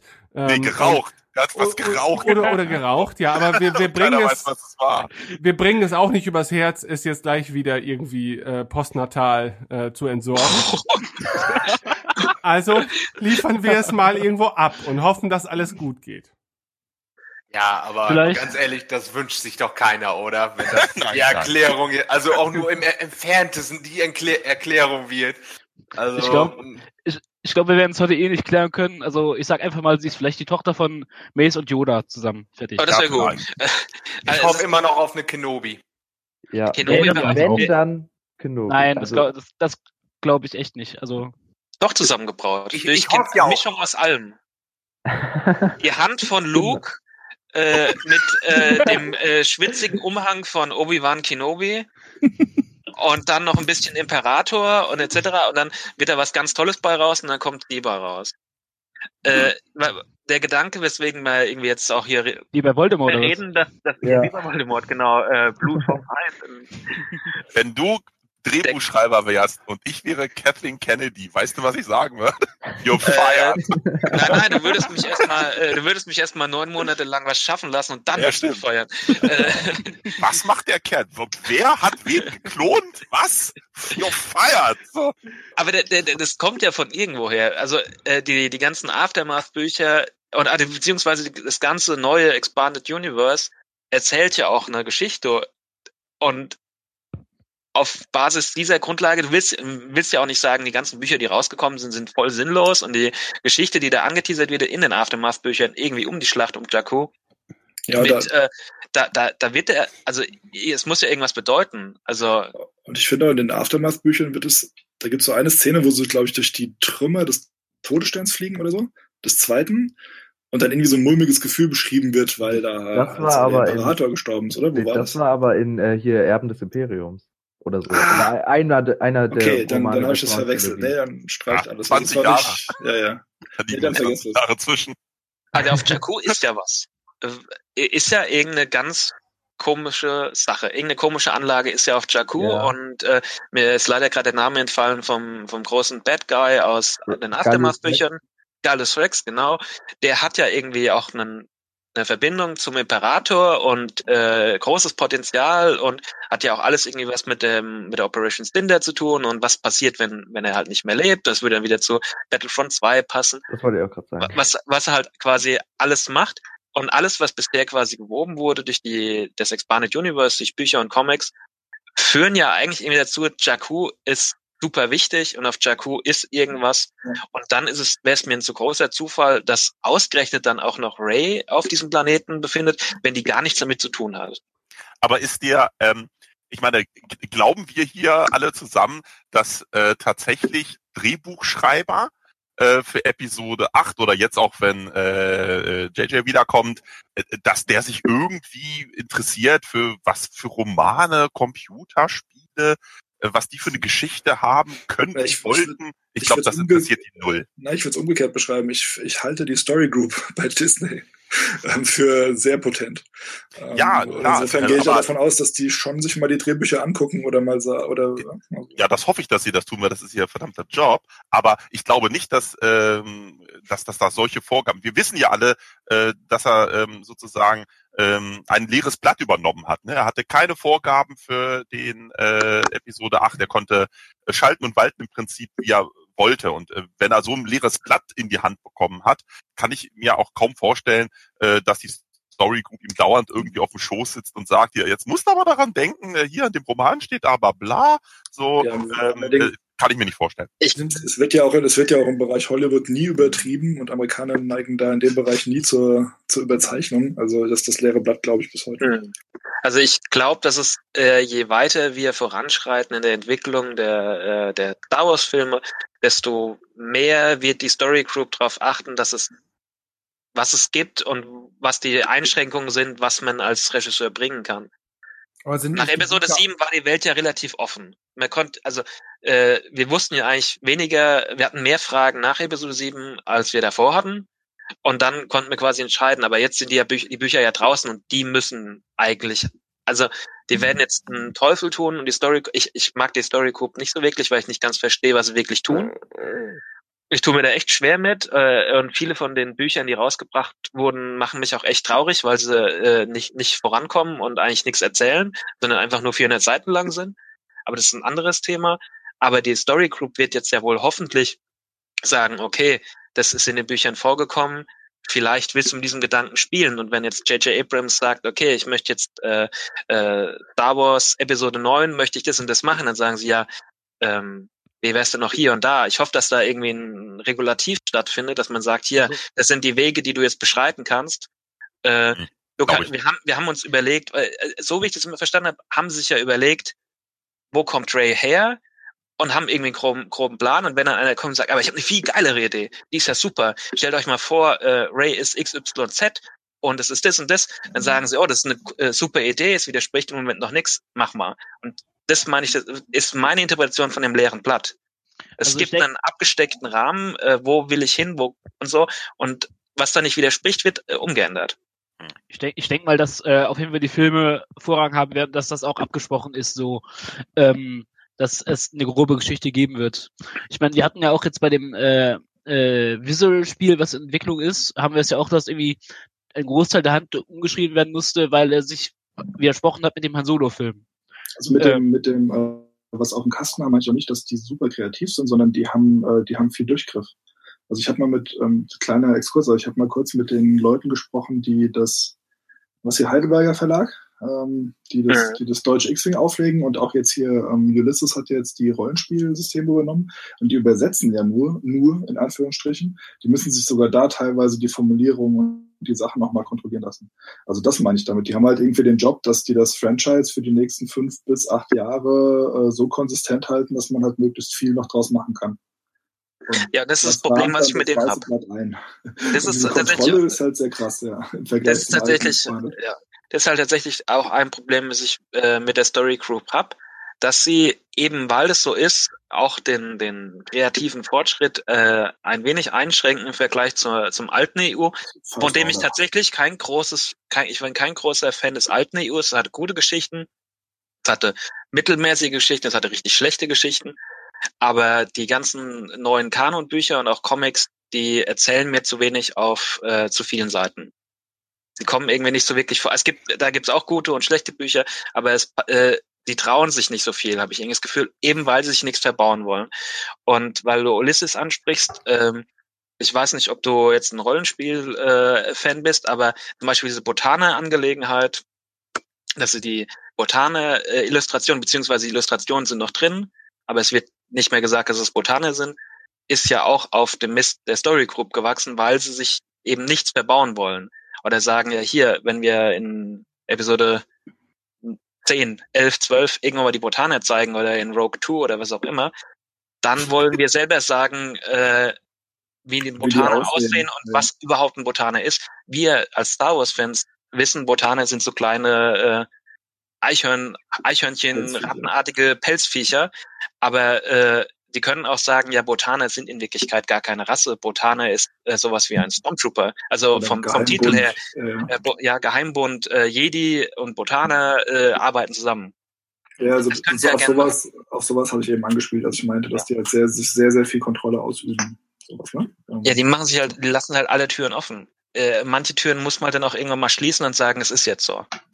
Aber ich Und das glaube muss nicht, man dann auch- Kontrolle über ähm, Also wenn J.J. Abrams kommt und sagt so, ich habe da jetzt die Idee, dann kommt kein Pablo Hidalgo um die Ecke und sagt, du äh, JJ, kannst du mal gleich vergessen, so kannst du äh, sozusagen ja in deinem Gedankenklo runterspülen. Wird's nicht geben. So, ne? Da, da sagt er, wer bist du denn? Wo kommst denn du her? Äh, geh mal zurück und lies mal Bücher. Äh, ich mache hier einen coolen Film und du bist nur irgendwie ein kleines Licht. Also das, das wird nicht passieren. Also ja, die, den, Ko- den, den Konflikt gab's ja vermutlich bei Episode 7, weil Pablo Hidalgo, wenn man so den Berichten so glauben darf, jetzt nicht das beste Verhältnis mit äh, J.J. Abrams hat. Ja, aber da siehst du ja dran, äh, dass er vielleicht gesagt, um Gottes Willen, wieder ein Todesstern. Ach so, du willst den Starkiller Base nennen und der ist so groß wie ein Planet. Nee, hatten wir schon zweimal. JJ ist keine gute Idee. Da sagt JJ, ja, ist doch eine gute Idee. Und weißt du warum? Ich gehe gleich Kaffee trinken mit der Kennedy. Und da sind wir dann der Meinung, ist eine gute Idee. Und da ist er raus. So. Ist Ja. nicht eingeladen zum Kaffee trinken mit der Kennedy und deswegen ist er raus. Also ich glaube, äh, die Filme werden immer die Messlatte sein, an der sich alles andere zu orientieren hat. Ähm, oder im Prinzip vielleicht, äh, sogar, sogar wenn sie sogar noch Sachen ändern würden, die wir in Clone Wars und Rebels gesehen haben. Ich glaube, selbst da äh, kann man hoffen, dass die Story Group einen positiven Einfluss hat und so ein bisschen irgendwelche Leute einfängt. Und ähm, aber ich glaube nicht, dass sich irgendeiner, wenn einer da voll abgeht, jetzt wo er den neunten Teil äh, beendet, und er ist ja nicht bekannt dafür, dass er der tollste Mensch ist, ähm, der Sachen wirklich zu Ende bringt, äh, kann ich nur hoffen, dass die Story Group einen guten Einfluss auf ihn hat, was das angeht. wir, wir Kommen ja, wir kommen ja aus der Ecke, wo Ray herkommt, oder? Ursprünglich jetzt in dem Ja, ja, ja, genau. Standort. Äh, ich, Ähm, und da war halt dann die Frage, ne, wie, wie weit ist das quasi schon ausgestaltet im Hintergrund? Und ähm, ähm, werden wir darüber noch mehr in Episode 8 erfahren?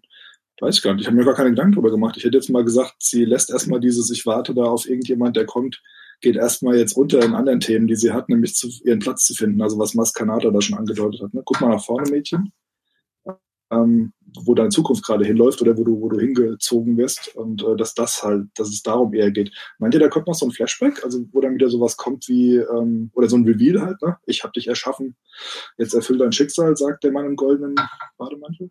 das finde ich zum Beispiel ist eine, eine, eine Schnitttechnik. Ich glaube, dass er das nicht zu ihr sagt, während er sie foltert oder was immer stellt. Ähm, und das ist auch, was so, weil du Maskanata ansprichst, die kommt ja im Episode 8 auch vor. Wo denn? So, wo, wo, stellt, wo stellt man sich denn, wo, wo würdet ihr die jetzt zum Beispiel einsetzen? Ich kann mir nur vorstellen, dass sie vielleicht auf dem Casino-Planeten ist, so von, von einem Casino, sie hat ja auch ein Casino irgendwie betrieben oder so eine Schmugglerhöhle. Ja. Äh, passt aber auch irgendwie auch nicht in die Casino-Welt rein, weil die ja wo die Reichen und Schönen in Anführungszeichen äh, ja dorthin gehen zum Spielen, ne? Oder hat doch bestimmt aber auch einen dunklen Unterbauch, diese schöne Welt da. Also das könnte ich mir vorstellen. Ne? Oder sie ist die, die vielleicht den Tipp gibt, geht mal dahin, vielleicht könnt ihr da irgendwas bewirken. So als ja Deus Ex Machina, der immer irgendwo er, der so die Tipps gibt. Ja, vielleicht nicht die ganze Zeit, aber jetzt, äh, das, das könnte ich mir für sie jetzt vorstellen in dem Film. Also ich meine, das wird nicht das einzige sein, wo sie vorkommt wahrscheinlich, aber Antiklimatisch wäre natürlich, wenn sie äh, Ach so, äh, ich wollte ja die Geschichte erzählen, woher ich das Lichtschwert habe. das ist eine Geschichte für eine andere Zeit. Oh, Episode 8, es wird langsam Zeit. Ich muss erzählen, wie ich zu diesem Lichtschwert gekommen bin. Äh, Glaube ich aber nicht. Ich, ich mag auch Maskanata nicht äh, als Figur. Ich find, Ich sie, auch nicht. Sie, sie, sie sieht, sie sieht, sie sieht, sie sieht wen, wen, weder sieht sie gut animiert aus, noch erfüllt sie äh, eine Rolle, die, die wirklich notwendig gewesen wäre.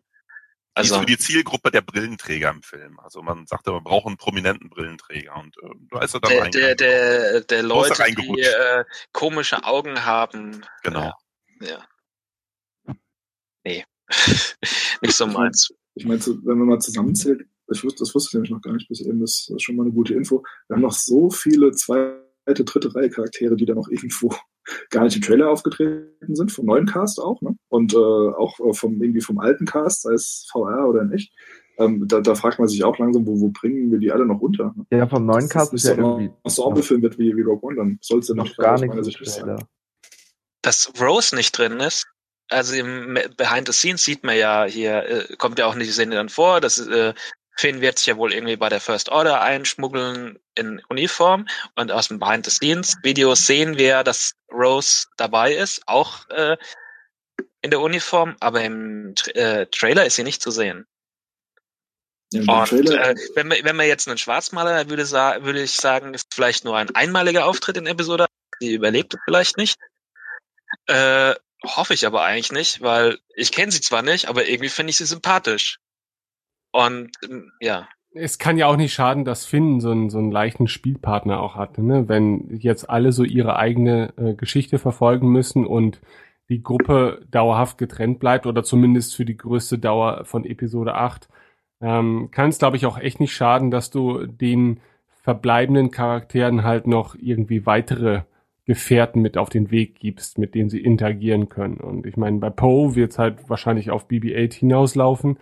Ähm, ich weiß nicht, ob das reicht. Ich weiß auch nicht, welchen Stellenwert Poe wirklich haben wird, äh, weil ich bin der Meinung, da könnte man durchaus natürlich noch was rausholen aus der Figur, aber äh, Poe war ja auch schon in Episode 7 eher so unter ferner Liefen abgehandelt worden, denn er sollte ursprünglich auch relativ frühzeitig sterben. Und ich meine, ich mag ihn, ich mag auch das, was man mit der Figur gemacht hat, aber so wirklich erzählt wurde Poe jetzt auch nicht. Und ja, er hat seine Comicserie gekriegt, die das er erzählen soll. Wie bitte? Ja, das heißt halt, Uh, eine Comicserie hat er Ja, eine, gekriegt. ja, der hat eine er Comicserie gekriegt, der ist halt, ja, der hat halt die Comicserie ge- gesehen, in dem er halt dann sieht, was für ein äh, total cooler Hund er doch ist. Aber Obwohl, da können wir jetzt ja auch noch zu Shuis Side Character kommen. Hand Ja, hoch. der, Be- der Hand beste, hoch. Hand hoch. beste. Wer mag die Porks? Ich. Ich liebe sie. Ich Ja, liebe sie. ja, in süß-sauer mag ich sie. Die, Kurz die, die, die, die sind angebraten. Zuckerwürfel. Äh, sie dürfen es nicht übertreiben, weil sonst kriege ich irgendwann mal äh, Diabetes von diesen süßen kleinen Porks und dann mag ich sie gar nicht mehr. Ja, und das ist nämlich genau meine Angst wieder. Ich habe irgendwie Angst, dass die die Minions im Star Wars Universum werden. Also, ja, aber das, wir hatten es ja mit den Ewoks, dann halt mit den Gungans und jetzt kommen die Porks. Also es ist halt quasi jede Generation Also hat dann so- ihr. so Comic Relief Genau. äh, Kerlchen kann man aber mal brauchen wir das, wie gesagt, das ist halt, wie du sagst, das ist so ein Gewürz, ne? Das, man darf es nicht übertreiben. Also wenn es Jar Jar Maße annimmt, dann ist too much. ja, Also ich muss, schwierig.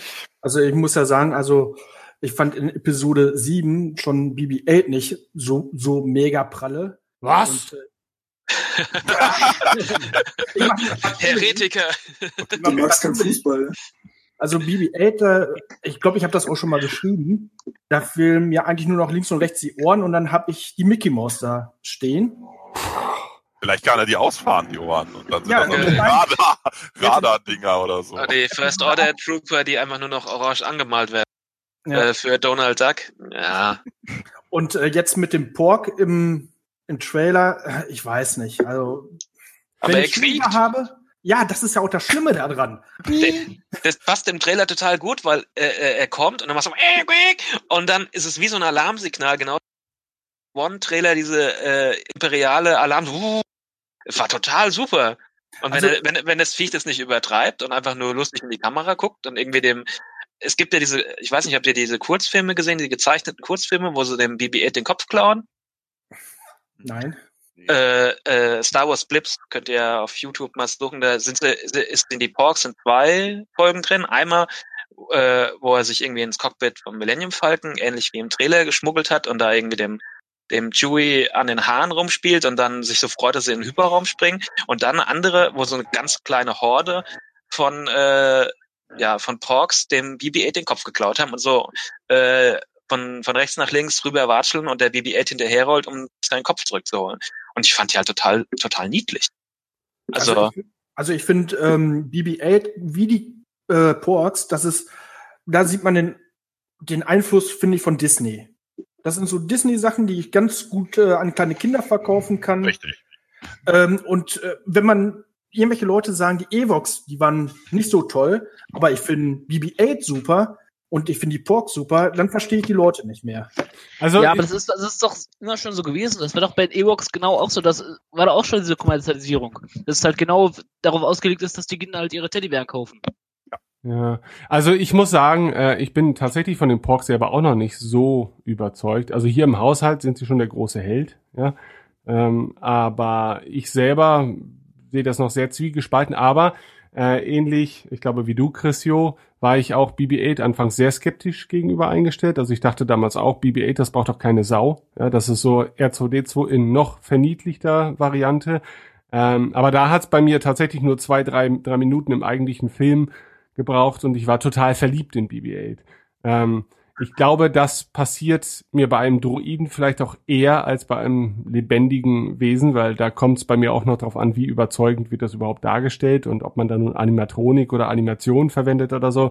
Das sei jetzt mal dahingestellt. Also diese, dieser kleine Moment im Trailer ist für mich halt eben auch noch zu typisch. Also es ist so eine typische Sache, so dieses niedliche Wah, Wah und gerade im Kontrast zu Chewies wütendem Kampfschrei oder so.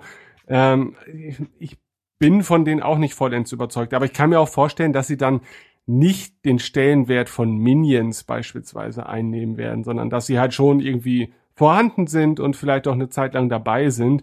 Aber ich glaube nicht, dass das so ein allgegenwärtiges Phänomen wird. Ich hoffe es zumindest vielleicht auch. Also, Aber vielleicht. Also, ja. ja?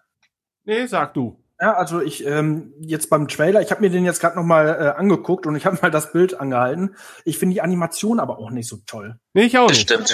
Also Ja. das sieht äh, für mich, das kann natürlich sein, dass sie daran arbeiten, was ja auch noch sein kann, zwei Monate vor Kinostart. Aber ähm, schon an, dann lasse ich sie, zeige ich sie gar nicht im Trailer, bevor ich die wirklich so äh, so eine schlechte Animation habe und man sieht sofort, dass es eine Animation ist. Vor allen Dingen direkt im Kontrast mit Chewie. Ja, Chewie ist dahinter, das ist ein richtiges Kostüm und dann hast du so eine Animation davor. Aber das hat mir gar nicht gefallen. Und ähm, ja, Ich glaube aber einfach nicht. dass ich glaube einfach nicht, dass die Porks so wichtig sind dass, und so weltbewegend. Ist klar, es ist eine Marketing-Angelegenheit. Äh, Angelegenheit. Alle möglichen Produkte jetzt mit Porks kaufen, aber die werden nicht so relevant für die Geschichte sein, vermutlich. Nee, ich hoffe es also. Also, also ich würde nicht, dass tatsächlich, sie, ja. Nicht, dass sie irgendwen wiederbeleben mit ihren magischen Kräften oder Ja, genau. Ich wollte gerade sagen, dass, dass, dass, der, dass der Pork jetzt nicht auf die Idee kommt, irgendwie den, die Starkiller 2 Basis Oder sie hochzujagen sind oder die so. neuen Isalamiri. Das wär, Gegen die hatte ich eigentlich tatsächlich auch nie wirklich was. also sind die Porks denn nicht irgendwelche Wächter? So, so habe ich das immer verstanden. dass Nee, das sind doch noch andere Wächter auf Arkto, oder? Ja, das ist so eine Schildkrötendame. Äh, so Schildkröten-Menschendamen. Nonnen, ja. Die sehen auch sehr süß aus. Die, äh, von denen kann man, glaube ich, auch, die kann man gut an Kinder verkaufen. Die Porks sind ja eigentlich, Porks? ja. Ist das nicht irgendwie so, das dass ist gerüchteweise so, ja. Es gibt Und ja auch im Making, Making-of-Video ist es doch wohl auch, dass man den, äh, den Jew mit einer Feder im Mund sieht. Glaube ich natürlich auch irgendwie mehr so ein Gag als das, also, das können die, ja. also entweder sie bringen so süße Viecher äh, in den Film rein, da kann man drüber diskutieren, aber die werden dann Teufel tun, wenn sie so süße Viecher haben, äh, die Kinder damit zu traumatisieren, dass die Porks auch noch grillen und aufessen. Das, das kann man so im Subtext durchfließen lassen, so. Genauso wie du dir natürlich die Frage stellst, wovon ernährt sich eigentlich der Rest der Galaxis? Und äh, Mon Calamari klingt wie ein Calamari, äh, isst mir die?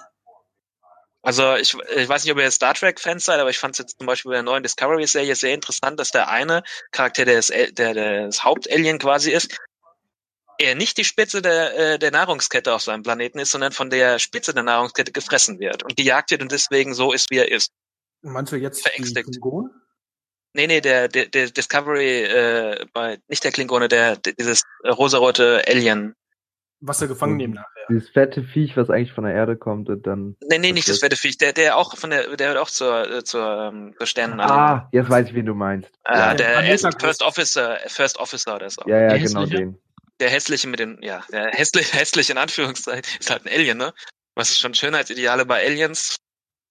Ja. Äh, der auf jeden Fall erzählt ja, er hat ja diese, der hat ja eine sehr ängstliche Figur und dementsprechend verhält er sich halt so, weil er weiß, äh, auf meinem Planeten hat man mich gegessen. Und das fände ich halt auch irgendwie dann in Star Wars irgendwie interessant. Dass, dass man halt irgendwie weiß, okay, äh, das ist ja auch eine Charakterzeichnung. Bei den Porks weiß ich jetzt nicht, ob, weiß nicht, ich könnte keinen Pork essen. Aber Nee. Komm in süß-sauer. Komm. ich, ich, ich, ich esse schon keinen Fisch, weil der Fisch mich angucken könnte. Äh, da fange ich jetzt nicht mit so klubschigen Porks an. Na gut. Also Ja. Man kann auf jeden Fall ja festhalten, glaube ich, dass Leute, die ein Problem mit BB-8 hatten, äh, wahrscheinlich auch mit den Porks nicht so wirklich warm werden werden. Ne? Und ähm, Ja. Und zu Weihnachten werden sie trotzdem alle ausverkauft sein und wir haben alle einen zu Hause. Ich habe schon einen. Ich habe schon einen. Ich kann es dir gestehen, äh, ich habe einen. welchen? Aber ich mein- Plüsch oder? Nein, das ist, äh, ich sammle nebenbei noch die äh, äh, äh, 3 Inch 75 äh, Actionfiguren und da bei dem neuen Chewie kriegst du halt einen Pork dazu. Also ich wollte nicht explizit den Pork, aber ich, ich habe ihn halt dazu bekommen. Aber Chris, du hast ja auch gemeint, du bist schon ein bisschen ältere Generation. Wie war das denn damals bei Episode 6, bei den Ewoks? Da gab es doch genau die gleichen Diskussionen, oder? Ähm, naja, also, also ich, ich bin zwar schon ein bisschen älter, aber da war ich natürlich auch noch Kind. Ne? Also 83 war ich zwölf Jahre alt. War, aber ich muss sagen, ich fand die schon damals scheiße. Also, Oh. äh, ne, also äh, habe schon gesehen. Für mich, für mich, für mich war das Muppet Show. Ne? Also ähm, das war nix. Ne? Also ich fand auch irgendwie blöd, dass Boba Fett da in dieses Ding da, die Sadak reingefallen ist äh, und dann äh, Jabba lässt ja auch gleich mal so erwürgen von so einer halb ausgezogenen Prinzessin. Das war alles nicht so richtig doll. Das war doch, das war doch äh, gut anzusehen. Also das Ja. ist nicht heute. Äh, äh, Ja, für, halt fürs. Auge schon, aber für Zwölfjähriger, da hat es Ja. mich noch nicht so ganz interessiert. Ähm, naja, also ich, ich fand die damals blöd. Ich, ich finde es halt interessant, als ich mir die Star Wars Filme zum ersten Mal angeschaut habe, habe ich es einfach akzeptiert. Ja, ist halt so. ich akzeptiere es auch, aber äh, das war jetzt nicht so, dass ich da als Zwölfjähriger losgelaufen bin. Ich brauche so ein Ewok irgendwie, gib mir ein Ewok, her damit. Äh, Ja, ich habe die, ich hab die Figuren äh, auch gekauft. Nee, ich, ich meine nur, ich habe das nicht reflektiert und gesagt, warum sind diese Ewoks jetzt im Film und mag ich sie oder mag ich sie nicht, sondern sie waren halt, es ist Star Wars und Star Wars ist gut und dementsprechend, also ich habe mir da weniger Gedanken gemacht. Wie, äh, heutzutage reflektierst du viel mehr über die, die, die Filme und die, du überanalysierst vielleicht auch ein bisschen äh, alles und nimmst einfach nicht mehr so beim, beim Face Value, dass du sagst, okay, es ist halt so. Aber, also stören nicht großartig. Ich finde, also ich fand schon damals sehr toll, dass die also im Prinzip ja unsere äh, Heldenbande, äh, Bande, sage ich mal, äh, auf Endor mit dem Tod bedrohen. Ne? Also die wollen die auffressen. Ne? Das fand ich schon super, muss ich sagen. Das macht die natürlich schon mal richtig sympathisch halt. Äh, äh, aber dafür waren sie dann doch zu niedrig dargestellt. Ne? Also Aber es war die jetzt wurden ja- nicht. Ja, also die wurden noch nicht so verniedlicht, finde ich jetzt persönlich, äh, wie jetzt zum Beispiel ein Pork, was wir jetzt nur kurz in den Trailer sehen, oder wie ein BB-8. Also ich fand, äh, die Evox passten zu der Zeit damals. Äh, ich glaube, es gab mehrere Filme, wo irgendwelche kleine Puppen hin und her geschmissen worden sind. Aber ich finde, diese Porks oder auch ein BB-8, das ist einfach nur noch eine reine Verniedlichung von irgendwelchen Sachen, die ich unbedingt kaufen muss. Natürlich auch die Evox damals musste, glaube ich, jeder im Zimmer haben, aber Hallo, es gab Äh, zwei Filme äh, mit Ja, ja, Evox natürlich. extra, weil die so super beliebt waren, weil das klar ist, äh, damit können wir nochmal äh, richtig einen Dollar machen. Und dann haben sie es gemacht halt. Ne? Ja, ja, klar, Äh, ich kann übrigens sagen, ich habe bis heute die Evox-Filme nie gesehen. Toi, toi, toi auf Holz klopfen. Ihr braucht gar nicht vor, mir die anzugucken. Also ihr seht schon, meine äh, Antipathie den äh, Evox gegenüber ist echt so. Ich brauche Also die ich Filme nicht sehen. Ich Asche will die auch gar nicht Haupt. mehr sehen. Asche auf dein Haupt. Beste Filme. äh, Ja. Super Filme. Garantiert. klar. Also, Du bist auch ein Fan vom Christmas Special, nehme ich an. Ne? Der ist auch super. So. nee, ich, ich ist tatsächlich so, ich habe halt auch die Ewok-Filme auch als Kind halt einfach gesehen und ich habe, es war für mich halt einfach Star Wars, ich habe es einfach so akzeptiert. Und heute gucke ich sie mir halt aus einer, unter einem Punkt an. Ich gucke es mir heute an und sehe, was für ein äh, Trash, aber irgendwie habe ich trotzdem meinen Spaß dran. Aber ich verstehe, dass ein erwachsener Mensch, der irgendwie Star Wars gut findet und nicht mit diesen Filmen aufgewachsen ist, äh, oder irgend so einen Nostalgieeffekt hat, dann sagt, äh, sowas, nee, da könnt ihr mich ja so Clockwork Orange-mäßig an den Stuhl binden und mich quälen mit dem Film. Das verstehe ich. Äh, es ist tatsächlich bei vielen anderen Dingen auch äh, so, dass man halt sagt, okay, man muss da schon mit so einer leicht rosaroten Fanbrille rangehen und dann funktioniert's auch. Und das Holiday Special funktioniert für mich genauso. Ja, ich habe ja heute auch Freunde noch aus damaligen Zeiten, äh, die bekennende Evox-Fans sind. Ne? Also mit denen gehe ich ganz normal um im Alltag. Lass das, lass das auch nicht raushängen, dass ich die total kacke finde. Also jetzt die Evox, dass ihr das, ne? Also äh, das ist, wir können ganz normal durch den Alltag gehen, alles in Ordnung. Also es ist, äh, ne, ich bin da sehr offen, was das angeht. Also kein Problem.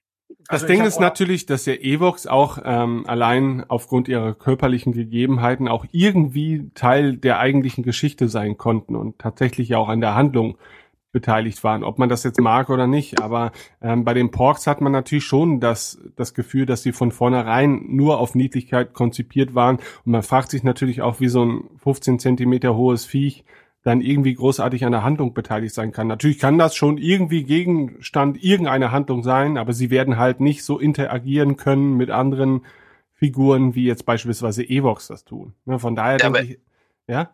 Aber ist es jetzt besser? Also ich weiß nicht, wenn du ein Problem mit Ewoks hast und die sind dann auch wirklich wichtig und haben das Imperium quasi gestürzt, äh, würde mich mehr stören tatsächlich, wenn sowas Süßes quasi irgendwie so deplatziert wirkt, als ein Pork, der halt auf dieser Insel zufällig ist, niedlich aussieht und halt gut als Merchandising äh, agiert und in fünf, sechs Szenen halt mit dem äh, Chewbacca, der jetzt leider von, ja, von seinem Freund, seinem Freund beraubt wurde, halt irgendwie so einen Trost findet bei so süßen kleinen, äh, ja, Porks. Also, mhm. und, und die dafür halt eben nicht äh, das Imperium oder die First Order in die Luft jagen, äh, und aufessen oder was auch immer. Also ja. Kann man halt so oder so sehen. Ne? Also auf der einen Seite kann man sie halt leichter ignorieren, wenn sie halt nicht elementarer Teil der Handlung sind. Ähm, auf der anderen Seite wirken sie dann dadurch natürlich noch überflüssiger, als es ohnehin. Also wenn es äh, nur so ein, so ein so ein Maskottchen ist, genau, wo dann noch neben dran steht, so kannst du kaufen. Das fände ich dann eben auch so. Also wenn das zu präsent wird, das fände ich dann auch wirklich deplatziert. Weil der Rest gibt noch genug also alle Charaktere, die eingeführt wurden, plus BB-8, geben mir schon genug Merchandise-Denken. Also das, das wäre mir dann auch zu viel. Also wenn die wirklich nur in so der Szene vorne irgendwie im Falken sitzen und mal niedlich rumpfeifen, das fände ich dann auch doof. Ja. Es ist aber, aber auch wer, wer glaubt denn, dass die eine story-relevante äh, also äh, dass die dann Auftritt haben, also dass sie sich da irgendwie zu, zu, zu 2000 Porks stürzen sich auf Kylo Ren äh, oder äh, reißen Snoke in irgendeinen Abgrund, wird's nicht geben, machen wir uns nichts vor, ne? so ja. lustig das jetzt auch ist, aber ich, ich glaube einfach nur, ähm, ja, vielleicht können die irgendwas erspüren und sind dann wie so ein Papagei beim Piraten auf der Schulter, äh, dürfen sie da bei Chewie dabei sein. Aber ich glaube jetzt nicht, dass die irgendwie ein handlungstragendes Element ja, oder so eine, so eine, auch so eine ganz kurze ähm, Trostszene für Chewbacca, weil bei dem frage ich mich sonst auch, wie, wie kommt er wieder in die Spur zurück, ne? Also ich meine, hängt er sich jetzt quasi an Ray dran? Oder äh, was ist, wenn Ray dann auf einmal nicht mehr da ist? Also, also Behind-the-Scenes-Video sieht man ja, wie er ganz alleine, und das fand ich tatsächlich irgendwie ziemlich traurig, ganz alleine da so am Millennium und so. Und da finde ich es eigentlich schon ganz schön, wenn da die Porks sind. Aber für mich haben Porks eigentlich mehr so einen Hintergrund, äh, Figurencharakter, wie halt, äh, wenn du in Tatooine irgendwelche Tubags im Hintergrund siehst oder irgendwelche anderen Aliens. Und das ist auch ein interessanter Punkt, weil wir sehen im Trailer ja auch, wie Ray ins Wasser fällt und unter Wasser ist ein Unterwasser-Monsterschädel. Stimmt, ja. Und auf diesem Level sehe ich die Porks. Also Teil des, Teil des Settings, ja. Teil des Settings und es ist, die Viecher sind halt da und vielleicht äh, kriegen sie auch mal so ihren kleinen Moment, also wie jetzt zum Beispiel auch im Trailer, das ist, was sich hinquiekt. Aber eigentlich hat er, macht es ja nur Worldbuilding also wir wissen es ja nicht, aber ich würde sagen, das ist, also im Moment ist es bei mir auf so einem Punkt, es ist halt Worldbuilding, genauso wie die äh, Wächterin, also die diese Schildkröten, Alien, Nonnen, die werden auch keinen großen, äh, großen Wert quasi dann haben für die Story, würde ich sagen. Ja, aber ähm, meint er, dass man so einen Pork aus so einer Lootkiste für Battlefront rausziehen kann? Definitiv, ein explodierend, ne? Also ich warte eigentlich eher darauf, dass es in Old Republic ein Pet gibt, das hinter einem herrüpft und mick, mick, ah. mick, mick, mick oder so macht.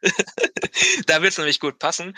Äh, aber bei Battlefront, das wär's ja, so äh, eine Pork-Granate.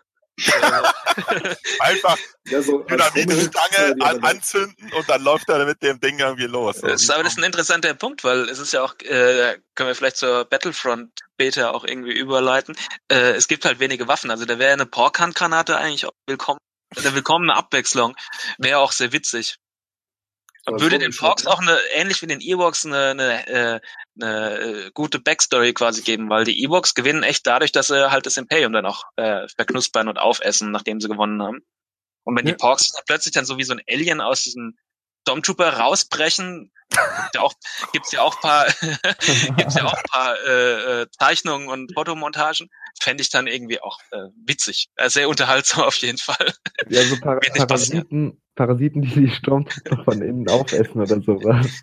Ja, wer weiß, wo die herkommen, die Porks. Ja. So, ihr Lieben, das waren ja schon sehr viele emotionale Eindrücke, äh, die wir hier zum neuen Trailer zu Star Wars The Last Jedi zusammenfassen konnten. Und ich fand die Diskussion unglaublich spannend, weil wir uns dann doch nicht irgendwie daran aufgehalten haben, den Trailer äh, Sequenz für Sequenz zu sezieren, sondern vielmehr über unsere Gefühle gesprochen haben, die dieser Trailer in uns erweckt hat. Und äh, da ist dann doch noch der ein oder andere völlig neue Einfluss oder Eindruck für mich auch entstanden. Also von daher finde ich, war das schon mal eine ziemlich coole Diskussion. Und ich hätte auch nicht gedacht, dass es dann sogar verhältnismäßig koordiniert abläuft bei so vielen Hörern. Ich weiß, Äh, der ein oder andere ist jetzt nicht so wirklich zu Wort gekommen. Das tut mir auch schrecklich leid. Aber äh, es sei gesagt, äh, dass ihr natürlich jederzeit durch Schreie oder Textnachrichten den Gesprächsfluss unterbrechen dürft und euch zu Wort melden dürft. Also äh, so eine gewisse Arroganz muss man da wahrscheinlich auch an den Tag legen, um sich hier ein bisschen äh, nach vorne zu drängen. Aber ich hoffe, ihr hattet alle bislang Spaß. Ja. Ja. Definitiv. Ja. Aber ich habe auch laut genug geschrien. Das stimmt, das stimmt, das stimmt. Das, äh, wenn es etwas über dich zu sagen gibt, dann, dass du nicht äh, besonders zurückhaltend bist, aber das lieben wir. Wir lieben es. Ähm, okay, äh, ich würde sagen, wir beenden diese, diese Runde zum Trailer einfach mal mit so einem letzten Statement, das jetzt noch jeder ähm, geben darf. Ähm, was denkt ihr denn jetzt äh, nach dem Trailer über Episode 8 und freut ihr euch oder nicht? Oder keine Ahnung, wie ich euch das jetzt zusammenfassen soll. Aber ich denke mal, äh, Philipp, fangen wir doch mal mit dir an. Du darfst deine Meinung nochmal kundtun in einem abschließenden Statement. Ich bin mega gehypt für den Film. Also der äh, Teaser hatte mich im April jetzt nicht so ab, äh, abgeholt, aber der Trailer hat mich total abgeholt und ich freue mich total drauf. Und ich hoffe auch tatsächlich, dass äh, viele Sachen, die im Trailer angeteasert werden, sich dann doch als interessante Schnitttechnik herausstellen werden. Aber, und ich bin echt froh, dass dieser Trailer halt rausgekommen ist und zeigt, dass Ryan Johnson irgendwie auf dem richtigen Weg ist. Also für mich ist es der Film, den ich jetzt sehen will. Ja. Super geil. Stefan, deine Meinung? Ich sehe auch, sehe es auch so. Ich denke, Ryan Johnson ist auf dem richtigen Weg. Hab aber immer noch ein bisschen Angst, dass es zu sehr wie Empire wird. Wenn er dann so gut wird wie Empire, bin ich voll mit einverstanden. Sehr gut. Max Snyder, möchtest du noch etwas dazu sagen? Bist du noch da? Oder spielst du weiterhin Starfighter, Jedi Starfighter auf der PlayStation 4? Offensichtlich. Na gut, Krisch, deine Meinung. Okay, also mein Statement äh, zusammenfassend halt, also Trailer hat mich nicht so emotional äh, angesprochen, aber ich gehe natürlich, dafür bin ich eben zu großer Star Wars Fan, natürlich klar in den Film, werde ich mir sicherlich auch, egal wie schlecht oder gut er ist, auf jeden Fall mindestens zweimal angucken. Also ich bin auch ähm, wirklich super gespannt äh, und hoffe, dass wir halt mit dem äh, Regisseur einen guten erwischt haben, der wirklich mal sinnvoll ein paar Sachen dazu gibt, äh, die der äh, JJ nur angerissen hat. Hervorragend. Hamik? Ja, ich denke auch mal, der Film wird ganz gut. Ich bin von dem Trailer jetzt auch nicht so gepackt. Das liegt aber nicht zwingend an der Qualität, sondern ich bin eigentlich eher auf die Spin-offs konzentriert. Also im Vergleich zu Rogue One bin ich bin ich da einfach nicht so nah dran. Und die Saga-Filme sind für mich eigentlich sogar zweitrangig. Ja, es waren ein paar interessante Sachen dabei, aber insbesondere so vom Casino-Planeten und so hätte ich eigentlich gern noch mehr gesehen. Also das, das ist eher so mein Interesse. Zumindest eine Stimmung, die, die so langsam aufkommt, ne, dass man sich eher auf, auf die Spin-offs freuen kann, weil der Überraschungsmoment da vielleicht auch noch ein bisschen höher sein wird. Äh, weil wenn man halt mit der Grundstory der Saga nicht äh, klarkommt, dann muss man halt sechs Jahre oder so irgendwie, naja, sich da irgendwie durchquälen, ne? während jeder Spin-off natürlich das Potenzial hat, für sich begeistern zu können. Aber egal. Für mich sind halt diese Schaumomente, von denen wir am Anfang gesprochen haben, sind für mich eigentlich das Besondere an Star Wars. Und ja. da bieten mir die Spin-offs einfach mehr. Na ja, okay. Äh, Darth Al Ghul. Ja, äh, also ich freue mich auf jeden Fall auf den Film. Der Trailer hat mich irgendwie sehr angesprochen. Auch, äh, wie schon gesagt, mehr als der erste. Und äh, ich habe einfach sehr großes Vertrauen in Ryan Johnson, vor allem weil, äh, ich weiß nicht, ob ihr Brick gesehen habt, seinen ersten Film, der ziemlich genial ist und auch äh, die Breaking Bad Folgen, die er gemacht hat, mit zu den besten sind eigentlich. Und ich habe wirklich großes Vertrauen in ihn, dass er wirklich das hinkriegt und einen super Film macht und dann wahrscheinlich J.J. Abrams das Ganze wieder zerstört in Episode 9. okay. Eindeutiges Statement. Äh, Chrisio? Ja, also ich freue mich eigentlich riesig auf den Film. Äh, der Trailer war, fand ich eigentlich ganz okay, bis halt die Porks und die äh, ganz großartig natürlich Mark Hamills Gesicht. Oh ja, der, der Schwamm äh, kann sich durchaus sehen lassen. genau, mit der grünen Seite. Okay, Bodi? Ähm, also bei mir fasst es am meisten zusammen um Neugier. Ich bin super neugierig, wie der Film dann am Ende wird. Und das hat der Trailer geschafft. Vom Gänsehaut-Effekt ähm, bleibt er bei mir äh, lang hinter zurück. Zum Beispiel den, ich glaube, der Teaser von Rogue One mit der Sirene im Hintergrund. Mhm. Da bin ich fast übergefallen und auch so die, die ersten Teaser von, äh, Teaser von äh, TFA. Da hatte ich mehr Gänsehaut, mehr, mehr Hype. Ähm, jetzt ist wirklich diese Neugier. Also wie viel werden wir mit den Cuts äh, in die Ehre geführt? Was haben wir alles noch nicht gesehen? Äh, Casino Planet und so weiter. Insofern freue ich mich schon sehr, dann in die Premiere zu gehen. Ja, es ist halt so ein Trailer für Trailer-Gucker auch, ne? Also so, so, ne? Wir wissen, dass ihr euch die nächsten äh, acht Wochen damit auseinandersetzen werdet. Hier habt ihr was. Ja, aber gut. Bendix. Ähm, ja, also bei mir hat der Trailer letztendlich meine positive Stimmung nur bestätigt. Aber ich war halt auch die ganze Zeit so ein bisschen so eingestellt, bitte zeigt da jetzt nichts Relevantes, bitte zeigt da nichts Relevantes. Weil ich ihn ja halt eigentlich auch nicht so wirklich gucken wollte, aber dann doch natürlich nicht widerstehen konnte.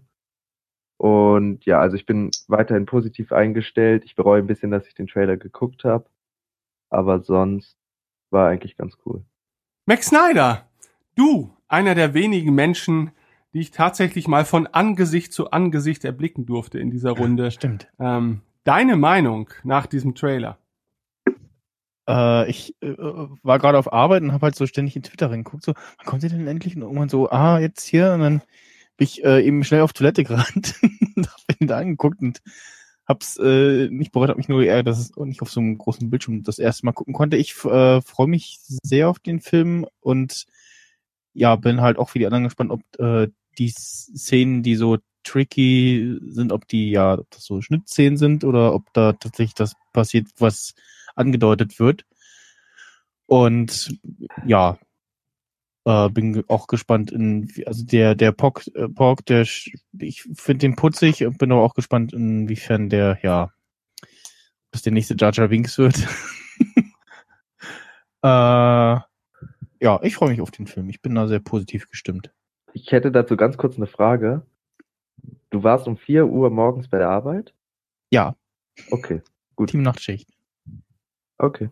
Ja, es gibt solche Leute. Es gibt auch Leute, die deswegen heute auch nicht dran teilnehmen können, aber gerne teilgenommen hätten.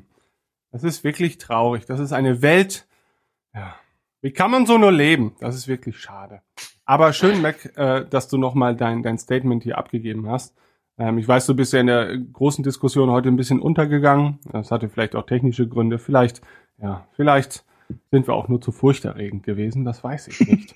aber aber ähm, die nächste Gelegenheit kommt bestimmt. Ähm, ich denke ja, spätestens nach The, uh, The Force Awakens wollte ich schon sagen, spätestens nach The Last Jedi werden wir den nächsten Community Cast haben. Ich bin aber der Meinung, ähm, dass wir auch nach dem Release von Battlefront 2, also nach dem finalen Release, da vielleicht auch nochmal uns zusammensetzen könnten, in dieser oder einer ähnlichen Runde. Denn da gibt es bestimmt auch einiges zu sprechen und der ein oder andere, dem Spielen geneigte Hörer, wohnt uns ja des Öfteren bei. Also von daher dürfen wir das Thema ja nicht ganz unter den Tisch fallen lassen. Okay, das waren erstmal eure Reaktionen. Und äh, wir sind noch nicht ganz am Ende. Es gibt noch einen kleinen Nachschlag. Wir wollen nämlich tatsächlich jetzt über unsere Erfahrungen mit der Open Beta zu Battlefront 2 sprechen. Und äh, damit geht's jetzt weiter.